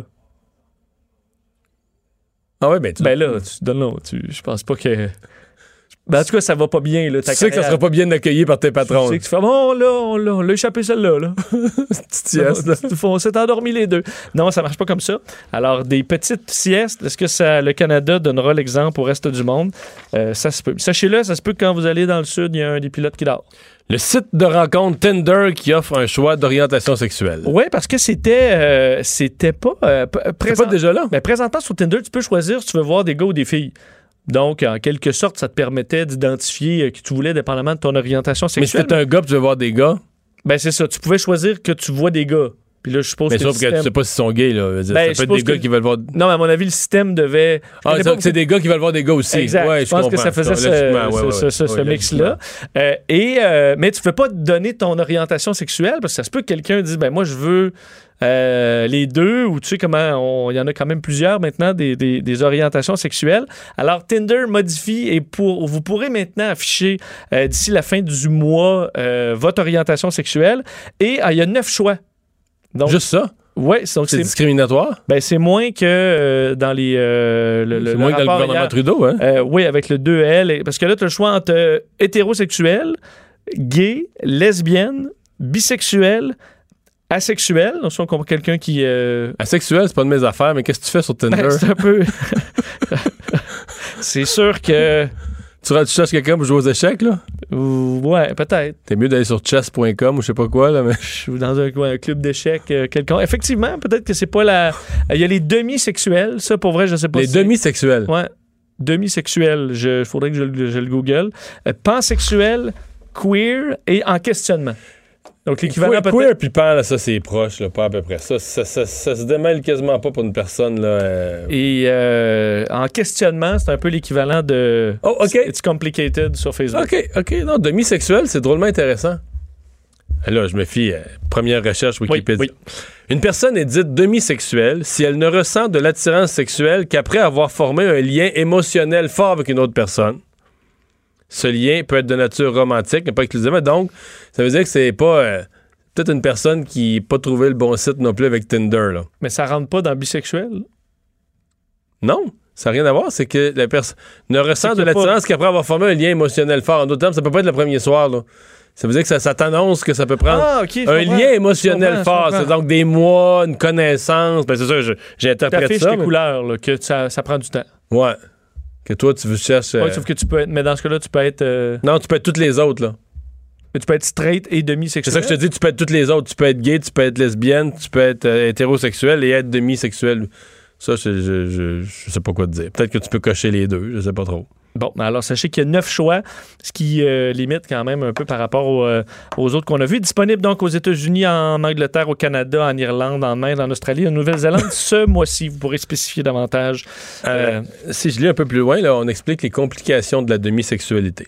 La demi-sexualité peut poser des difficultés dans les relations romantiques ou sexuelles avec les autres. Avec les sexuels, un demi-sexuel peut sembler juste un ami, ce qui peut décourager. Avec les asexuels, une relation peut devenir compliquée car les sentiments du demi-sexuel peuvent devenir plus sexuels avec le temps, peut surprendre la sexuelle qui trouvera cela inapproprié. Je comprends. Parce qu'à mettons, au début, la sexuelle et le demi-sexuel sont au diapason, Oui. mais à un moment donné, euh, Le demi, c'est l'autre moitié qui embarque, là. je comprends. Je comprends. C'est pour ça que t'es mieux de clarifier la chose sur Tinder en partant. Ouais. Bien dit. Bon, Tout, tout va être clair dorénavant sur Tinder. Fini les malentendus. Euh, une bonne raison de laisser ses enfants dormir? Ouais, je termine là-dessus parce que si euh, toi, t'es papa de. de, de, de- ben, c'est plus vraiment Ouais, des c'est ados. pas moi qui décide de leur sommeil. non, mais euh, il y a peut-être des parents qui s'inquiètent de tu sais, leurs enfants qui font la grasse matinée, puis sont durs à réveiller. Ben, laissez-les dormir si vous voulez pas qu'ils aient du sexe non protégé. Mais voyons. Parce que, ben, la, la American Psychological Association, hier, a publié une étude disant que les jeunes qui, n'avaient, euh, qui ne respectaient pas le 8 à 10 heures de sommeil euh, chaque nuit, ce qui est généralisé, semble-t-il même un problème là, de une épidémie nationale aux États-Unis de jeunes qui dorment pas assez, on dit que euh, la- le manque de sommeil euh, impacte la zone du cerveau qui contrôle les- l'impulsivité et le désir de risque.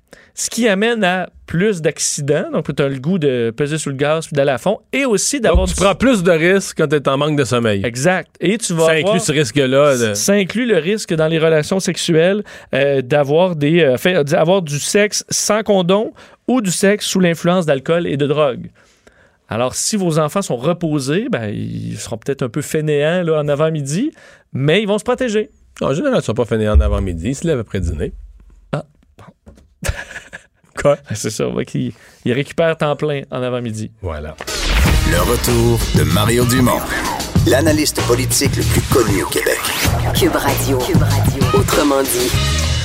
Il y a le ministre de l'Éducation ce matin qui est allé d'une annonce. En fait, c'est des sommes au niveau de l'argent qui étaient déjà dans le budget, mais on a donné plus de détails sur ce qu'on voulait faire pour les enfants en difficulté dans le système scolaire. Oui, faut le dire, c'est pas de l'argent neuf, parce qu'on parle de 70 millions de dollars euh, donc supplémentaires par année pour l'embauche d'enseignants euh, et, de, professionnels dans le milieu de l'éducation. Ce n'est donc c'était déjà budgété dans le bon, printemps dernier. On vient par contre préciser, au dire de, euh, du, ministre Auberge, on ventile donc euh, de la façon dont l'argent sera réparti.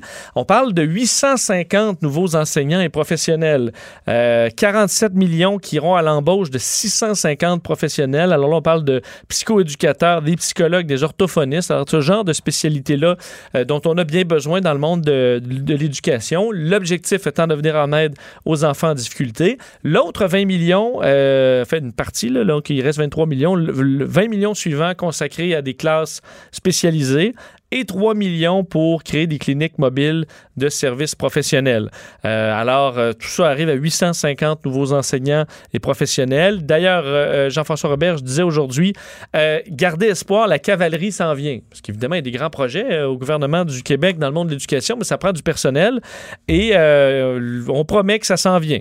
Évidemment, il faut les trouver, ces enseignants-là et ces professionnels, où on veut les trouver? En grande partie dans le réseau privé. Alors, l'objectif étant de rendre euh, les postes dans l'école publique plus attrayants, ça implique d'avoir des permanences, donc euh, pas seulement des postes précaires qui sont, euh, bon, peut-être trop souvent le cas dans le milieu. Alors, ouvrir des permanences. Pour la question du salaire, ben ça, ça ira dans les négociations en, en 2020. Ce sera peut-être des, des- des négociations euh, ardues rendues là, mais, Mais, on- mais ça reste le point sensible de tout ça, le trouver le monde. C'est-à-dire que parce que personne, on a vu la même affaire avec les CHSLD quand ils ont débloqué de l'argent pour des préposés aux bénéficiaires dans une région comme Québec. L'argent est là, mais ils ne trouvent pas, de- trouvent pas de personne pour s'inscrire. Dans ce cas-ci, en plus, c'est des ressources spécialisées. Et tu sais, c'est- personne ne va remettre en doute que 70 millions est vraiment là, mais est-ce qu'on va trouver. Ben là, tu viens d'expliquer un peu là, les, les sources, mais. Si on reste qu'au privé, c'est des, experts qui travaillent aussi avec des. Puis on n'a pas de preuves, on n'a pas de preuves qu'ils sont malheureux non plus au privé là. Parce que mettons, je te parlerai de la profession infirmière, les infirmières qui sont passées du système public au privé. Y en revient-tu beaucoup? Non. Pas tellement là. Non. Il n'y en a pas tellement là, qui disent ah je suis extrêmement malheureuse au privé. Je dis pas qu'il y en a pas jamais là, mais il y en a pas beaucoup. Si c'est un grand hit, là, puis tout le monde saute dans le public, reste que le privé va avoir besoin de monde aussi. Puis, euh, alors, ça prend de la formation. Ça, ça prend quand même un certain temps. Alors, euh, Mais dans fait. plusieurs, dans ces, plusieurs de ces spécialités là, ce que j'entends, c'est que on en accepte pas beaucoup à l'université là. Les départements là, de toutes ces spécialités qui aident les enfants en difficulté, là, euh, souvent c'est des surspécialités que tu vas aller chercher au niveau de la, de la maîtrise. Je je peux pas sentir qu'on en forme. euh, Il faudra en accepter plus. Ouais. Peut-être à un moment donné. Parce que moi, j'en- j'entends que c'est des départements plutôt contingentés, là, où plein de monde font leurs demandes, puis beaucoup sont, beaucoup sont tout simplement euh, refusés. Décès de Marie-Pierre Gagné, euh, qui s'est passé à Québec euh, devant le devant le CHUL. C'est le procès du conducteur épileptique accusé, qui a fait quand même des déclarations étonnantes aujourd'hui à son procès. Oui, Jonathan Falardeau euh, Laroche, euh, c'est bon, c'est son procès, lui qui a fauché euh, mortellement Marie-Pierre Gagné, une femme enceinte de, de, de 40 semaines, on sait, à Québec. Ben, Aujourd'hui, au, procès, des enquêteurs sont venus raconter leur rencontre avec Jonathan Falardeau Laroche deux mois après avoir après, après l'accident. Et euh, le, bon, c'était le 13 octobre 2016. Après le drame, venus sur le boulevard Laurier. Et euh, on dit que le, le- le- bon, le jeune homme d'un parlait. On parle d'une discussion de près de six heures pendant laquelle l'homme parle très lentement. On a été clair qu'il comprenait bien les accusations de négligence criminelle causant la mort euh, auxquelles bon, il faisait face, leur offert de parler à un avocat et tout ça. Euh, mais ce qui, retient l'attention, c'est qu'à ce moment-là, à peine deux mois euh, après le drame, il disait, Falardeau Laroche, à ce moment-là, que oui, il avait pleuré après l'accident, mais que je me sens pas mal, je me sens bien, je suis passé à autre chose. Boy. Euh, là, on se rappelle qu'il a euh, tué une femme enceinte, là, euh, donc en la, en la heurtant.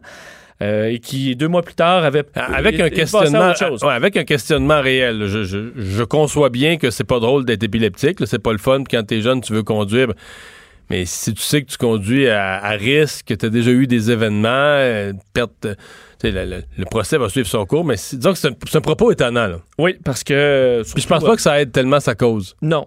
Sur la question des remords, évidemment, ils sont dit à peine deux mois plus tard, on était, remis de ça et tu étais en peste. Tu passais à autre chose? Euh, on dit aussi qu'il avait raconté qu'entre le drame et cet interrogatoire-là, deux mois plus tard, il avait passé l'essentiel de son temps au lit, euh, pas de vie sociale, passait ses journées à, bu, à boire de la, de, la, de la bière et euh, avait cessé de travailler parce qu'il n'avait plus de permis, travailler au commerce de son père à ce moment-là. Alors on essaie, avait avoué avoir un problème d'alcool, avoir fait une cure à, à ce moment-là, mais que ça n'avait rien changé. Et euh, qu'il était dans la, la, procrastination, disons, à cette époque-là. Alors, on essaie d'identifier de, un petit peu et de documenter l'attitude de Jonathan Fardo, Far, euh, Falardeau-Laroche un peu après l'accident. On va s'arrêter. Le retour de Mario Dumont, l'analyste politique le plus connu au Québec. Cube Radio. Mais ça, je sais que c'est un sujet qui te, qui te, préoccupe particulièrement, toi, la, la, la résistance aux antibiotiques, ouais. l'antibiorésistance, pour parler savant. On a tous peur de quelque chose, un peu, là, de fin ouais. du monde, ou que ce soit la guerre, ou les... Tu sais, il y a des, euh, les échos, l'éco-anxiété. Oui. Euh, moi, c'est peut-être l'antibio-anxiété. Ah oui? Ça, je sais pas si ça existe. Ben moi, ça, c'est quelque chose qui me, qui me fait peur parce que je, dans, dans la technologie, on évolue sur plein d'aspects, puis dans les antibiotiques, on évolue pas ou très peu, de sorte que plus on, on, on fait des. Euh, euh, plus les médecins non, donnent plus des on antibiotiques, utilise, ça. plus on risque un jour, ben, on va être résistant à ces antibiotiques-là. Puis on, il va arriver quoi? Ben, on, de ce que je comprends, on va se mettre à mourir à 30-40 ans comme, euh, comme dans le temps. Puis ça, est-ce qu'on a le goût de se rendre là? Pas vraiment. Moi, Mourir d'infections bactériennes là, qui nous apparaissent banales aujourd'hui, ben, si on meurt pas de ça, c'est tout simplement en raison des antibiotiques. Puis est-ce qu'on traite ça assez avec sérieux, cette menace-là? Je pense que, je pense que non. Il y a eu justement un rapport mondial là-dessus. C'est une situation, évidemment, sur laquelle on, on s'interroge souvent un peu partout dans le monde. Caroline Quachtan est professeure titulaire au département de microbiologie, infectiologie et immunologie à l'Université de Montréal. Bonjour. Bonjour, M. Dumont. Euh, est-ce que, est que Vincent a raison d'être inquiet? Ben oui, en fait, euh, on est tous bien inquiets de voir la situation progresser parce que, en effet, comme euh, comme il disait, il n'y a pas énormément de nouveaux antibiotiques qui sont développés et par ailleurs, les antibiotiques qu'on a déjà euh, sont sont soit parfois non disponibles parce que en rupture de stock ou autrement quand on a quand on en donne de façon irrationnelle, euh, ben à ce moment-là, les bactéries qu'on a dans notre système euh, digestif ou dans l'environnement peuvent devenir résistantes à ces antibiotiques-là, puis par la suite transférer ces gènes de résistance-là à des bactéries qui sont, elles, beaucoup plus pathogènes pour l'humain ou l'animal. Ouais. Et là, donc, euh, c'est une publication, je pense, dans la revue Science qui est venue dire euh, qu'on sous-estime peut-être à quel point c'est une, c'est une réelle et peut-être une des plus grandes menaces pour la, santé publique dans l'avenir. Absolument, parce qu'en en fait, euh, si on n'a plus euh, d'outils pour, pour traiter les infections, même mineures, par exemple, comme une infection urinaire qu'on considère aujourd'hui comme euh, un, un, un, aléa de la vie, mais c'est rien d'épouvantable. Une infection urinaire, ça se traite. Mais quand on a une infection urinaire qui est causée par une bactérie résistante, puis, on, pour laquelle on n'a aucun antibiotique euh, disponible qui peut la traiter, ben ça peut entraîner des septicémies, puis le décès. Je veux dire, on en voit au Canada, on n'en voit pas encore. On est encore euh, bien protégé, je vous dirais, mais euh, dans, dans, dans différents pays, on commence à avoir des décès associés à de l'antibiorésistance, ce qui moi, quand j'étais en, en, formation, ce qui n'est pas il y, a, il y, a, si longtemps que ça, je on ne pouvait pas imaginer que, ça, reviendrait. Ouais. C'est peut-être quelque chose qui n'est pas bien saisi par l'ensemble de la population ou que les gens n'ont pas eu l'occasion d'être exposés, c'est que des molécules, des médicaments, il y en a des centaines, des milliers, mais des antibiotiques, il n'y en a pas des centaines. Il n'y en a pas tant que ça et elles se regroupent en plusieurs familles, ce qui fait que quand dans une famille, il y a un, un cousin qui commence ou pour lequel, contre lequel il commence à y avoir de la résistance, ben cette résistance-là se propage très très vite dans la famille, ce qui fait que parfois on perd des familles. Il y, y, en a combien de grandes familles d'antibiotiques en, en, tout? Ben, à l'œil, là, cinq ou six, des grandes familles, mais pas dans plus ces que ça, familles-là. Non, c'est ça. Mais dans ces familles-là, on a plusieurs médicaments, sauf que quand il y en a un qui commence à devenir résistant, c'est pas très long que les autres suivent. Donc, il faut vraiment faire attention quand on, quand on va chercher, par exemple, un antibiotique, on va voir le médecin parce qu'on fait de la fièvre, on n'est pas bien. Le médecin nous dit, écoutez, c'est viral, vous n'avez pas d'antibiotique, puis on, on fait un peu de pression, puis finalement, on finit par avoir notre antibiotique. Mais quand on traite une infection qui n'a pas besoin d'être traitée par un antibiotique, c'est-à-dire un virus, ce qui arrive, c'est qu'on expose notre flore à cet antibiotique-là, puis les, les bactéries peuvent développer de la résistance, euh, qu'on le veuille ou pas. Mais est-ce que les médecins, euh, vous, disons, aident beaucoup là-dedans ou ils ont la prescription encore euh, trop facile? Est-ce qu'ils sont conscients quand même qu'il y a une, lutte mondiale à la, protection de l'efficacité des antibiotiques ou euh, au contraire, on veut justement faire plaisir à la personne en lui donnant son antibiotique puis on règle ça 7 jours ou 14 jours puis c'est fini? Ben, je vous dirais que la plupart des gens sont conscients que à donner trop d'antibiotiques, euh, ça, ça crée de la résistance, à tout le moins en Amérique du Nord. Mais euh, je pense que la grande difficulté souvent, c'est quand on a un patient devant nous qui a l'air mal, pour lequel on n'est pas capable de diagnostiquer est-ce que c'est vraiment une infection virale ou s'il fait une pneumonie? On a tendance souvent à dire, écoute, on va te traiter au cas où parce qu'on voudrait pas qu'il arrive quelque chose de, de, de grave. Alors c'est, on a besoin, c'est quand on regarde dans le, le, le, pipeline de recherche, là, là où les gens mettent vraiment euh, de l'importance de développer des tests au point de, au, au point de service et du point of care testing qui pourrait aider le clinicien à décider si c'est une infection virale ou si c'est une, ou si c'est une surinfection bactérienne qui a vraiment besoin d'antibiotiques. On a besoin d'outils un petit peu plus euh, plus poussés, là, je vous dirais, pour être capable de faire cette distinction-là beaucoup plus précisément. Je sais que c'est une drôle de question que je pose, mais si vous aviez à l'œil une règle du pouce, là, comme on dit, euh, une approximation du pourcentage d'antibiotiques qui sont prescrits, mettons dans un pays comme le Canada, là, qui sont prescrits pour Mhm. rien.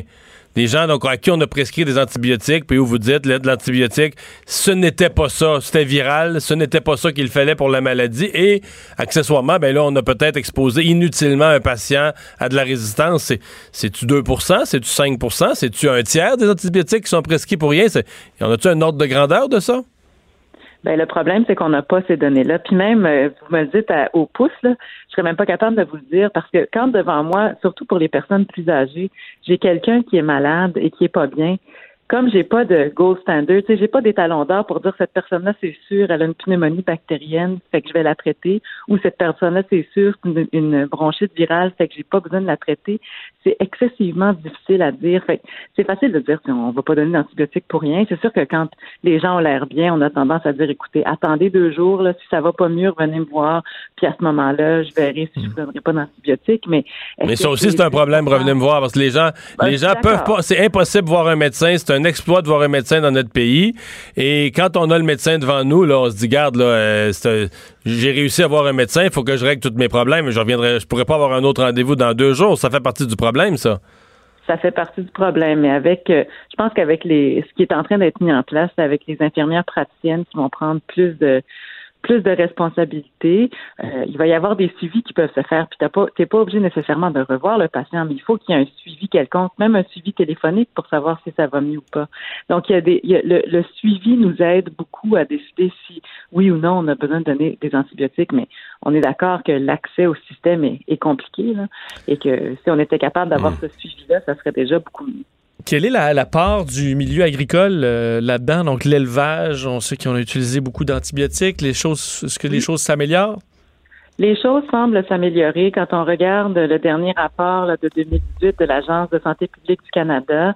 euh, les éleveurs ont semblent pas avoir utilisé de fluoroquinolone, là, qui est la de la, c'est la famille de la ciprofloxacine qu'on donne beaucoup dans les infections urinaires, mais qu'on donnait aussi euh, dans, dans l'élevage des poulets. Et donc, ça a l'air d'être, ça n'a plus l'air d'être utilisé. Mais il y a été un temps, là, il y a été un temps, corrigez-moi, on, on Oui. prenait, on prenait pas de chance, là.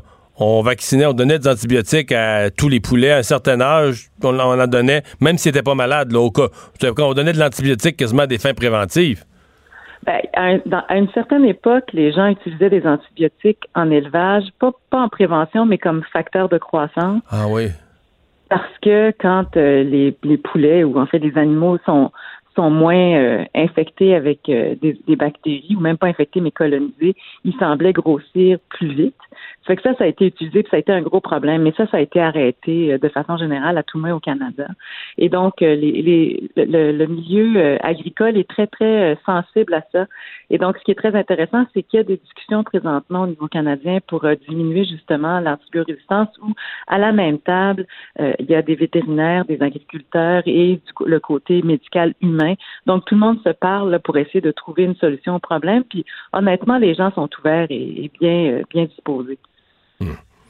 Eh bien, euh, alors euh, on va on va espérer que ces, ces collaborations vont continuer à donner à, donner des fruits. Mais là, là, on a parlé d'un pays d'un pays industrialisé, mais est-ce qu'on peut penser que dans certains pays, par exemple, les normes de production dans la volaille ou les normes de production dans je sais pas, mais le secteur porcin et autres, on, fait encore ça, ce qu'on faisait autrefois ici, donner des antibiotiques de façon systématique?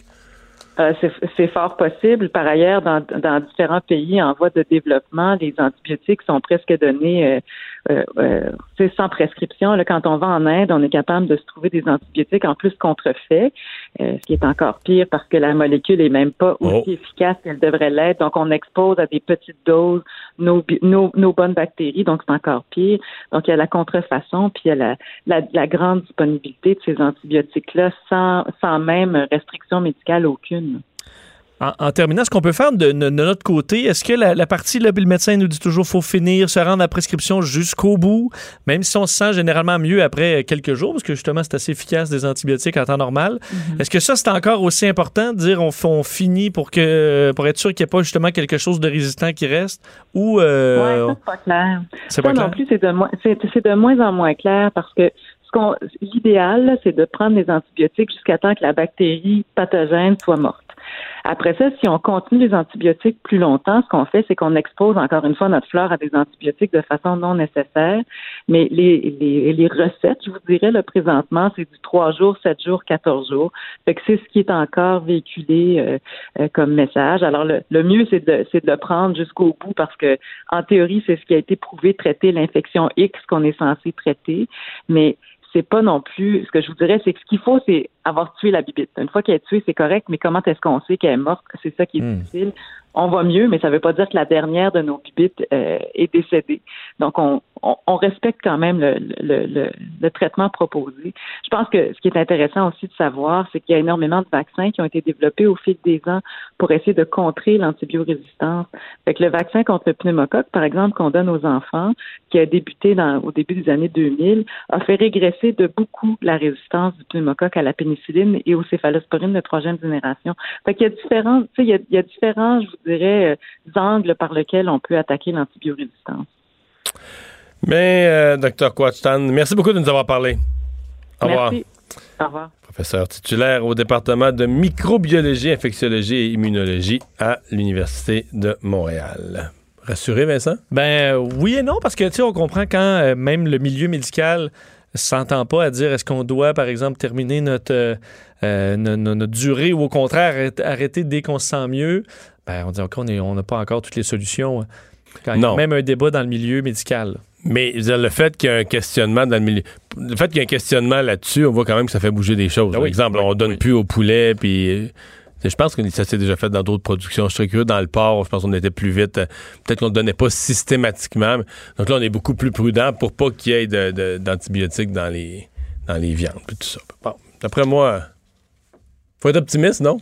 Oui, oui, oui, il faut être optimiste, c'est clair. C'est moins sexy qu'une fin du monde avec un astéroïde, mais c'est plus, euh, c'est plus, euh, peut-être plus, euh, peut-être plus de chance. Le retour de Mario Dumont, le seul ancien politicien qui ne vous sortira jamais de cassette.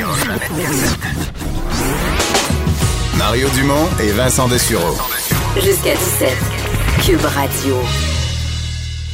On est de retour pour la chronique de Lise Ravary. Bonjour Lise. Bonjour Mario. Et tu nous parles aujourd'hui de, ben, à la fois de cette réflexion qui est en cours sur l'élargissement de l'aide médicale à mourir, mais du sondage aussi qui nous dit que vraiment une très forte majorité de Québécois euh, seraient prêts à ce qu'on puisse donner son, son consentement à l'avance, donner son consentement préalable, par exemple dans un cas d'Alzheimer. Écoute, je, ne peux dire en ouverture que je, je trouve qu'au Québec, euh, on, on, on traite parfois de questions de vie ou de mort, parce que c'est de ça qui est question, euh, avec un- une certaine légèreté peut-être. Je ne sais pas si c'est de la légèreté ou ou l'inconscience. Je, je sais pas, mais je trouve qu'on a une attitude, euh, comment dirais-je, euh, euh, à, à un gros problème comme celui, par exemple, bon, des soins puis l'accès aux soins. C'est comme si de, de, de on va dire, ben, une des solutions là, c'est la mort. Et, et euh, je suis certaine que ça n'a pas été pensé comme ça, mais en même temps, quand cette solution-là existe, quel est l'intérêt pour les gouvernements? Par exemple, donne un exemple, les soins palliatifs. Moi, je me souviens, quand ça a été voté, j'avais fait une longue entrevue avec Véronique Yvon et on avait parlé, par exemple, des soins palliatifs. Et moi, je disais, je trouve que sans un accès général aux soins palliatifs, euh, pour que les gens aient vraiment le choix entre les deux, ben, ce n'est plus un choix. Et, et je trouve ça un peu triste. Mais on, on je sais pas, on s'arrête pas à ça. Il y a quelqu'un qui va en profiter de ça à un moment donné, d'une façon ou d'une autre. Mais si on enlève cet aspect-là qui est très terre à terre, euh, moi je comprends que les gens ont la crainte de, de l'Alzheimer. Moi, je suis la première à, si j'oublie mes clés, tout de suite je me vois là, dans une situation désespérée. Mais c'est comme si l'Alzheimer, là, je vois ce sondage-là, c'est comme si la cause est entendue, c'est-à-dire que des cancers, euh, bon, tout le monde sait que c'est une maladie qui emporte, qui emporte beaucoup d'êtres chers, mais on a tous des exemples, des gens qui en sont sortis, des gens qui n'ont pas donné peu d'espoir, mais ils sont tombés en rémission, etc., etc.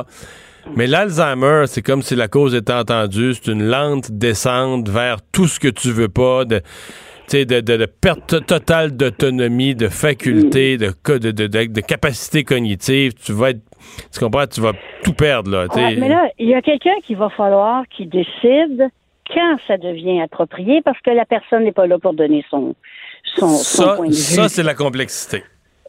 Il y a énormément de complexité dans ce dossier-là. Beaucoup, beaucoup de complexité. Euh, faut, faut pas, faut pas s'imaginer. Puis c'est pas, c'est pas méchant, c'est, c'est humain. Quand tu t'occupes de quelqu'un qui est je veux dire, vraiment là, dans un état avancé ou reconnaît plus, ainsi de suite. Même pour les gens qui prennent soin, c'est extrêmement lourd. Alors, il y a une espèce de, de, de, rencontre là du besoin ou du désir de soulager la personne que l'on pense qui souffre, parce que les médecins sont pas sûrs. Ça, c'est l'autre affaire. Puis en même temps, juste d'être d'être expéditif parce que euh, ben parce que ça règle les problèmes pour tout le monde. Moi, je- en tout cas, je trouve juste qu'on est un petit peu léger avec ces sujets-là. L'Alzheimer, on, on j'entendais un médecin tantôt parler qui disait, on ne sait pas ce qui se passe. Il y en a qui ont l'air très heureux. Ils sont là, ils ont un petit sourire, euh, ils ont pas l'air mal en point, ils souffrent pas, ils ont pas de, ils ont, ils ont, ils ont juste l'air qu'ils sont pas là. Ben, comment on va faire ces choix-là? Non, non, euh, Donc, c'est. Puis, puis quel est le moment, quel est le moment, quelle est la phase de la maladie où on se dit, où, on, où on prédétermine, là, c'est assez. Ça, rendu là, ça va être assez parce que, tu sais, la maladie, là, c'est pas comme si, quand, je sais qu'il y a la phase 5, la phase 6, la phase Mhm. 7, mais d'une phase à l'autre, c'est pas comme tourner une page du calendrier, là. C'est Non, des, petits pas, là, des petites pertes, de, tu qui fait que d'une journée à l'autre, mais, tu si tu compares le mardi que le mercredi, le mercredi que le jeudi, c'est pas des pertes si. Comment t'arrives à un point à dire. euh, Comment? Ouais, c'est assez, là. Sûrement, sûrement qu'il y a des médecins qui vont décider ça, mais en même temps, ça n'enlève pas la ça pas la complexité. Quand j'avais interviewé Mme Yvon, euh, moi j'avais dit j'ai peur d'une pente descendante, une pente glissante. Je, je regarde ce qui se passe en Belgique, euh, aux Pays-Bas, où euh, tu vois, ça vient d'apparaître dans le journal, là, le journal de Montréal, une jeune fille de 17 ans en, en- aux Pays-Bas qui euh, a obtenu l'aide médicale à mourir parce qu'elle était traumatisée d'un viol qu'elle avait eu à 14 ans. Tu sais, euh, Mario, euh, Ah, ouais. j'en ai des enfants, j'ai des filles. Oui, oui, oui. Puis je regarde ça, puis je me dis, est-ce qu'on est vraiment allé au bout des possibilités de la médecine pour aider cette fille-là? 17 ans, belle comme un cœur, étudiante. Je me suis dit, mais c'est... est-ce- en- en- en- aux Pays-Bas, il y a une population de 17 millions, ce qui est à peu près la même chose que l'Ontario. Euh, ils ont 6500 euh, euh, demandes acceptées d'aide à mourir par année. C'est énorme. Et, et moi, Mme Yvon m'avait dit non, non, non, il n'y aura pas de pente glissante. Euh, puis j'avais parlé de la question de l'Alzheimer, puis elle m'avait dit bon, on a, de- elle dit, on a des gens qui travaillent là-dessus, mais vous savez, la, la base de la loi, c'est qu'il faut être en fin de vie, en fin de vie, en fin de vie, en fin de vie. J'ai, j'ai, j'ai ça, non, mais je, je reviens. J'ai, j'ai fait la recherche, là, vite, là. euh, écoute, j'ai cherché en 10 secondes, là, 17 ans, euh, Dodge Girl, là, tu sais. f- Puis je l'ai devant moi. Ouais. Elle a été violée, puis elle est en dépression due à ça. euh, dépression qui lui causait une souffrance insupportable. Puis elle a obtenu l'aide médicale à mourir. Euthanasiée, hein? euthanasiée dans sa maison, à 17 ans. Ouais. C'est dur, hein? Moi, j'ai bien de la misère avec ça. Bien de la misère avec ça. J'avoue que je suis, j'avoue que je suis secoué, là. Hein? Et j'aime ça que tu utilises le mot euthanasier, Mario. Puis, je suis pas une C'est l'article, c'est l'article que. Oui, mais en, en- en- en Europe, c'est comme ça que ça s'appelle. Ici, on t'a enrobé ça, comprends-tu? La dignité, puis... Mais quand tu, à 17 ans, tu, tu, tu mets à mort une jeune fille souffrante, euh, je veux dire, c'est pas loin de ce qu'on fait avec un, demande, un à sa animal demande qu'on- parce que ouais, à sa demande parce qu'elle dit que le mal, la souffrance est insupportable. c'est sûrement très dur. Mais je ne peux pas imaginer qu'à 17 ans, c'est la fin de tout. Puis qu'il n'y a pas d'avenir, puis que tu pourrais pas euh, être aidé, puis passer par-dessus ça, puis vivre des, vivre des jours heureux dans la décennie suivante. Là. Mais exactement, c'est surtout à cet âge-là. Moi, je- j'ai vraiment pas compris. Je sais que là-bas, bon, les enfants, c'est un jeune enfant qui souffre terriblement, puis qui est capable d'exprimer qu'il veut plus souffrir. À la limite, je me dis pourquoi on empêcherait de souffrir les adultes, mais pas les enfants, s'il y avait vraiment un cas clair de souffrance physique. Mais là, écoute, c'est tellement, c'est tellement nébuleux, c'est tellement. Écoute, la psychologie, on le sait à quel point c'est. Je, je comprends pas, je comprends pas comment on en arrive à ça. Et j'ai peur qu'au Québec, on en arrive à ça. Donc, tu prends, en hein? résumé, tu prends les sondages du jour, puis tu mets tout ça dans un bain de glace. Restons calmes, puis réfléchissons. Ben, réfléchissons, discutons intelligemment. Regardons ce qui se fait ailleurs. On a tellement de misère au Québec avec à regarder ce qui se fait ailleurs. Des fois, c'est instructif. C'est très intéressant de voir ce qui se fait en Belgique et, et- et aux Pays-Bas. Puis c'est pas des mauvaises personnes, ces gens-là. Là. Mais ils sont allés, Mais- loin, ils sont allés loin avec l'euthanasie, ces deux pays-là, c'est Ils sûr. sont allés très, très loin et ils vont de plus en plus loin, comme on le voit là, avec cette, euh, cette jeune fille-là. Il y a aussi un- euh, une histoire, un, un type qui a eu un changement de sexe. Il n'était pas content avec les résultats. Il a demandé l'aide médicale à mourir. Il l'a eu. Ça, c'était en Belgique. Tu sais, c'est comme on mélange tout, là. Hmm. Tout. Hey, merci, Lise. Ah, excuse-moi d'avoir été déprimante. Non, non, non. En parler. Salut. En parler ouvertement. Le retour de Mario Dumont. Pour nous rejoindre en studio, Studio à commercial cube.radio. Appelez ou textez 187 Cube Radio. 1877 827 2346. Et c'est notre segment Quoi voir euh, au cinéma ou à la maison avec Simone Fortin. Bonjour Simone. Bonjour. Alors, tu as plein de suggestions pour nous aujourd'hui. En commençant, il faut que je dise, Oui. euh, parce que j'ai écouté Tu les conseils de. Simone euh, la, la semaine dernière et euh, tu as fait des bons conseils. J'ai Oui. écouté Tcher- Tchernobyl. Ouais.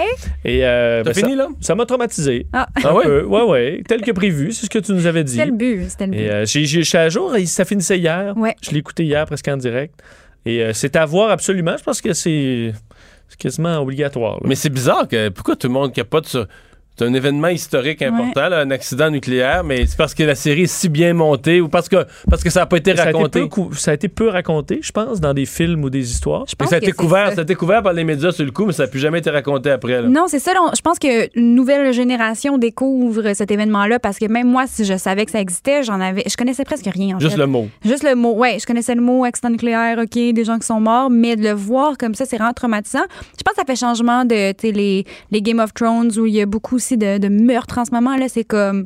Il y a des morts, mais c'est une catastrophe. Je sais pas. Ça amène une bonne réflexion quand même. Ça- oui, c'est ça, les gens capotent. c'est à voir. Mais je voyais sur les réseaux sociaux, parce que j'ai pas vu la série, mais je, je vois pas tant de choses que ça, mais je voyais que c'était la mieux notée, la, la- comme la plus appréciée de, de toute l'histoire des séries récentes. Oui, ben si on se fie, c'est le, le top euh, 250 sur IMDb.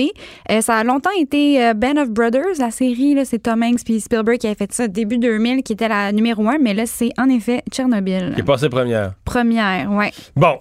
Alors, euh, oui, tu veux nous parler de Handmaid's Tale. euh, Une autre série. Une autre une autre série de l'auteur canadienne Margaret Atwood euh, qui, euh, bon, euh, est à sa troisième saison, un peu sombre, là, hein? Ah, très sombre. Moi, je, je trouve ça très, très difficile à écouter, cette série-là. C'est sûr que c'est excellent, c'est très bon, c'est très bien fait, euh, très bien joué, très bien écrit, mais c'est sûr qu'un peu comme Tchernobyl, là, il, faut être, il faut être fort. Sauf faut- que c'est une fiction. C'est une fiction, mais c'est ça. Il y a quand même des thèmes de, de- les, femmes, euh, l'avortement, tout ça. Il y a des thèmes qui sont assez euh, d'actualité. Puis là, dans le fond, la troisième saison, ben vu que Handmaid's Tale, c'est une série Hulu, puis on n'a pas Hulu au Canada, c'est assez difficile normalement de l'écouter. Il faut attendre euh, que ça soit terminé puis l'acheter sur iTunes, quelque chose comme ça. Mais euh, là, pour la saison 3, euh, on l'a sur le Club Illico. Ben, les membres qui sont euh, Club Illico exclusivement. Euh, en fait, si la sortie sort, là, je me prends d'avance, c'est la semaine prochaine. C'est mardi prochain que ça commence, mercredi prochain euh, que, ça commence. Mais c'est parce que sur Hulu, ça sort le mardi, normalement tous les mardis. Et là, sur Illico, mardi prochain, il va y avoir les deux premiers épisodes. La semaine d'après, le 3 et le 4. Puis à partir de dans trois semaines, à chaque semaine, les épisodes vont être en même temps qu'aux États-Unis, en même temps que, la sortie officielle. Donc les gens vont pouvoir suivre la série sur Club Illico comme si on était euh, sur Hulu euh, aux États-Unis. Mais non. Euh, donc, c'est ça. C'est la saison 3. Euh, les mêmes personnages euh, sont Offred, la personnage principale, dans le fond, qui, à la fin de la saison 2, a choisi de rester dans le village de Gilly, l'endroit où tout le monde est oppressé. Et puis, là, dans le fond, ça va être ça, la saison 3, là, les conséquences de tout ça. Et c'est ça, à partir du 11 juin, Club Illico, on va pouvoir la voir. Pour les fans. Tu nous amènes au cinéma. Dark Phoenix, un Mhm. film de super-héros. Il faut, je peux pas, pas parler d'un film de super-héros. Euh, là, c'est ça. C'est euh, X-Men, les X-Men, qui font partie de Marvel, mais qui font pas partie de l'univers cinématique Marvel. Donc, c'est comme. C'est. ouais, c'est euh, dans. Ouais, ça vient de la même source, les bandes Disney Marvel, mais c'est comme deux univers différents, sauf que depuis que Disney a acheté Fox, peut-être que les héros des X-Men et les héros de Captain, Captain America, euh, Iron Man, tout ça, bon, vont peut-être se retrouver. Oh, ça va mal virer, ça. Ça va mal virer, on sait pas. Mais là, c'est le 4. C'est compliqué un peu, là. Mais les X-Men, il y, a- il y en a eu qui ont commencé dans les années 2000. Après ça, il y a comme eu un espèce de. ce qu'on appelle un reboot, mais pas vraiment, là. Ils ont fait. Vous me regardez avec des points d'interrogation dans les yeux. Depuis 2011, ils ont repris les X-Men, mais les personnages plus jeunes. Donc, c'est comme des des antépisodes, ce qui se passait avant ce qu'on avait vu au début 2000. Mais en même temps, après ça, ils ont dit que les, les trois premiers à- avant 2000, euh, 2010 là, comptent plus dans les histoires. Donc là, c'est des nouvelles histoires. Et euh, Moi, je pense qu'ils font ça pour l'argent. Ah, mon- Ils ont reparti ça de tous les bouts qu'ils pouvaient. là. mais oui, là, après ça, ça va être quoi? Là, on les a plus jeunes, on les a plus vieux. Est-ce que c'est, ça va être bon, là? C'est-tu attendu, Dark Phoenix? C'est- c'est- C'est attendu parce que euh, ben, c'est le quatrième des nouveaux X-Men. Le troisième a déçu beaucoup de gens. X-Men Oh. Apocalypse beaucoup, beaucoup déçu les fans. Donc là, les gens sont très excités de voir Dark Phoenix et aussi pour une autre raison, parce que quand cette même histoire avait été faite euh, dans le troisième X-Men, en genre 2009, quelque chose comme ça, les gens avaient vraiment détesté, détesté ce film-là. X-Men The Last Stand, que ça s'appelle, c'est un film détesté. Donc là, c'est la même histoire. De- Dark Phoenix, dans le fond, c'est Jean Grey, qui est une des X-Men, qui est gentille. Mais là, il arrive comme une espèce d'accident. Elle absorbe toute l'énergie d'un vaisseau qui explose, puis elle, elle devient trop puissante. Ah, bah, boy. Puis là, elle fait des choses méchantes, Ah, et là, il faut la contrôler.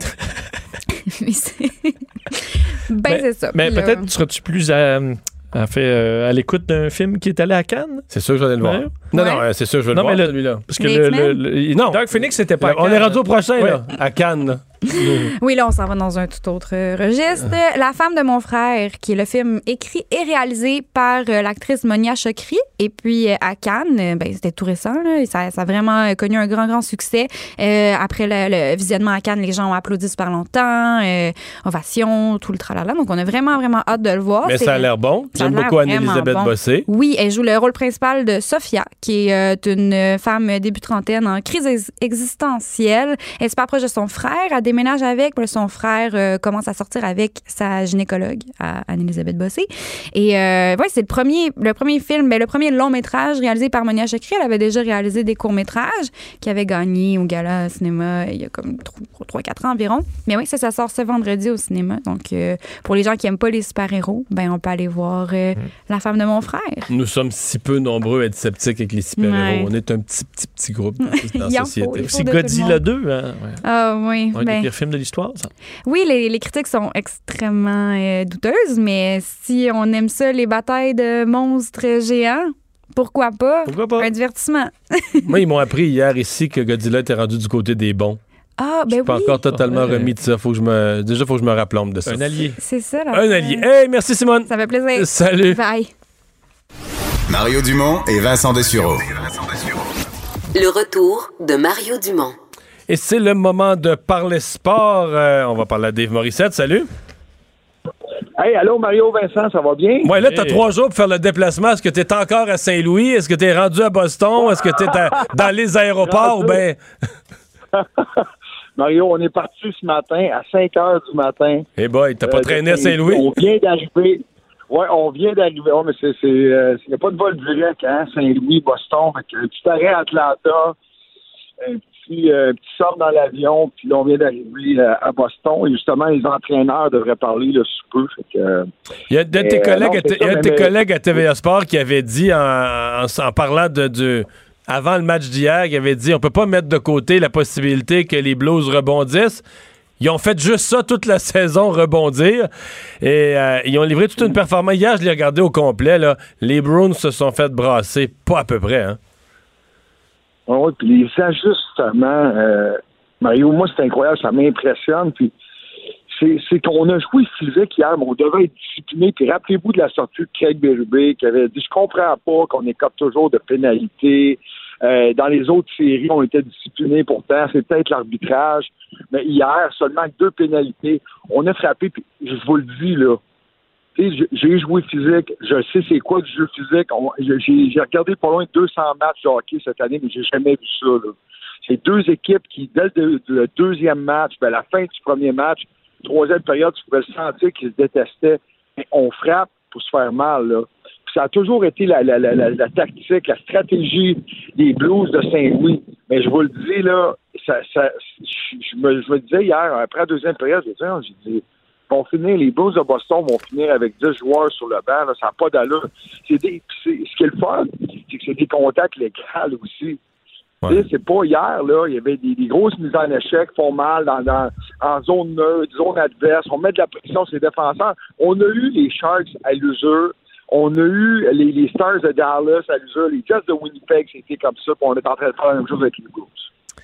Dave, euh, Zdeno Chara en a reçu euh, une en plein d'en face euh, hier, rondelle au visage. Clairement, ça y a, pas fait du bien. Est-ce qu'on s'inquiète qu'ils reviennent pas au prochain match? C'est- quoi, par expérience, je suis pas certain, moi, que, que je suis indécent encore parce que, un, il est revenu avec une visière, il est resté sur le banc. Euh, c'est l'importance de Zeno Chara. Là. Tu le veux sur le banc. N'importe qui d'autre, tu lui dis de rester dans le vestiaire, puis regarde, on va, on va, va t'évaluer après la rencontre. Mais c'est vraiment, c'est vraiment avec Chara, il est tellement important. On voulait l'exploiter. Dès le début de la série, moi, je parle beaucoup des joueurs des Blues, on veut l'exploiter. On dit, bon, il y a de la misère à pivoter, il vieillissant, mais il a été tellement bon de- de- depuis le début de la série. Moi, je te dirais, le gars a une visière. Est-ce que c'est une fracture? Parce qu'une rondelle, tu sais pas, la ligne est mince entre une coupure et une fracture. On en avoir vu quelques-uns au visage, là. Mais euh, j'ai- hâte de voir, mais tu sais, c'est le guerrier ultime. Puis euh, Brad Marchand, hier, le disait, et Patrice Bergeron, s'il y en a un qui se plaint jamais, puis qui est revenu sur sa troisième blessure en série, la cheville, l'avant-bras, le visage, ça va faire mal. Je veux dire, euh, miser sur les Blues si Chara pas dans l'alignement. Et, et je pense pas que Bergeron soit à 100% non plus. Non, mais j'allais te poser On la question sur Bergeron. Hier, hier, je l'ai senti euh, fatigué. J'ai senti que c'était- pas à 100 Ah. là. Tu sais, j'ai parlé à Patrice, je pense la première journée, je parle pas à Pat, puis tu sais, il marche bien. Euh, Est-ce que c'est moi, d'après moi, là, d'après moi, c'est le, le l'aine dans, dans pas sur le hip flexor, là, mais dans le coin de l'aine. Mais on l'a, on l'a aussi ménagé le match d'avant en troisième période avec raison, on menait 7-2. Mais euh, c'est pas, c'est pas une équipe à 100%, mais ne misez pas contre les Blues de Boston. On sait jamais. C'est bien noté. Salut Dave. Bon séjour à Boston. Merci, bye. Et Vincent, qu'est-ce qu'on surveille? Je disais, on parlait de cinéma tantôt. Il y a eu un autre incident sur le plateau, euh, sur le tournage du prochain James Bond qui a eu. On Ouais, sait que Daniel Craig s'est blessé. Là, il y a eu des explosions et une partie d'échafaudage est tombée sur un, un employé qui était à l'extérieur du plateau, blessé heureusement légèrement, mais c'est vrai que c'est la panique à bord. Alors, euh, quelques problèmes qui s'accumulent pour le prochain euh, James Bond. Hey, demain, annonce de la pluie puis 16 degrés. Un bel automne. Ben oui. Merci Vincent. Cube Radio.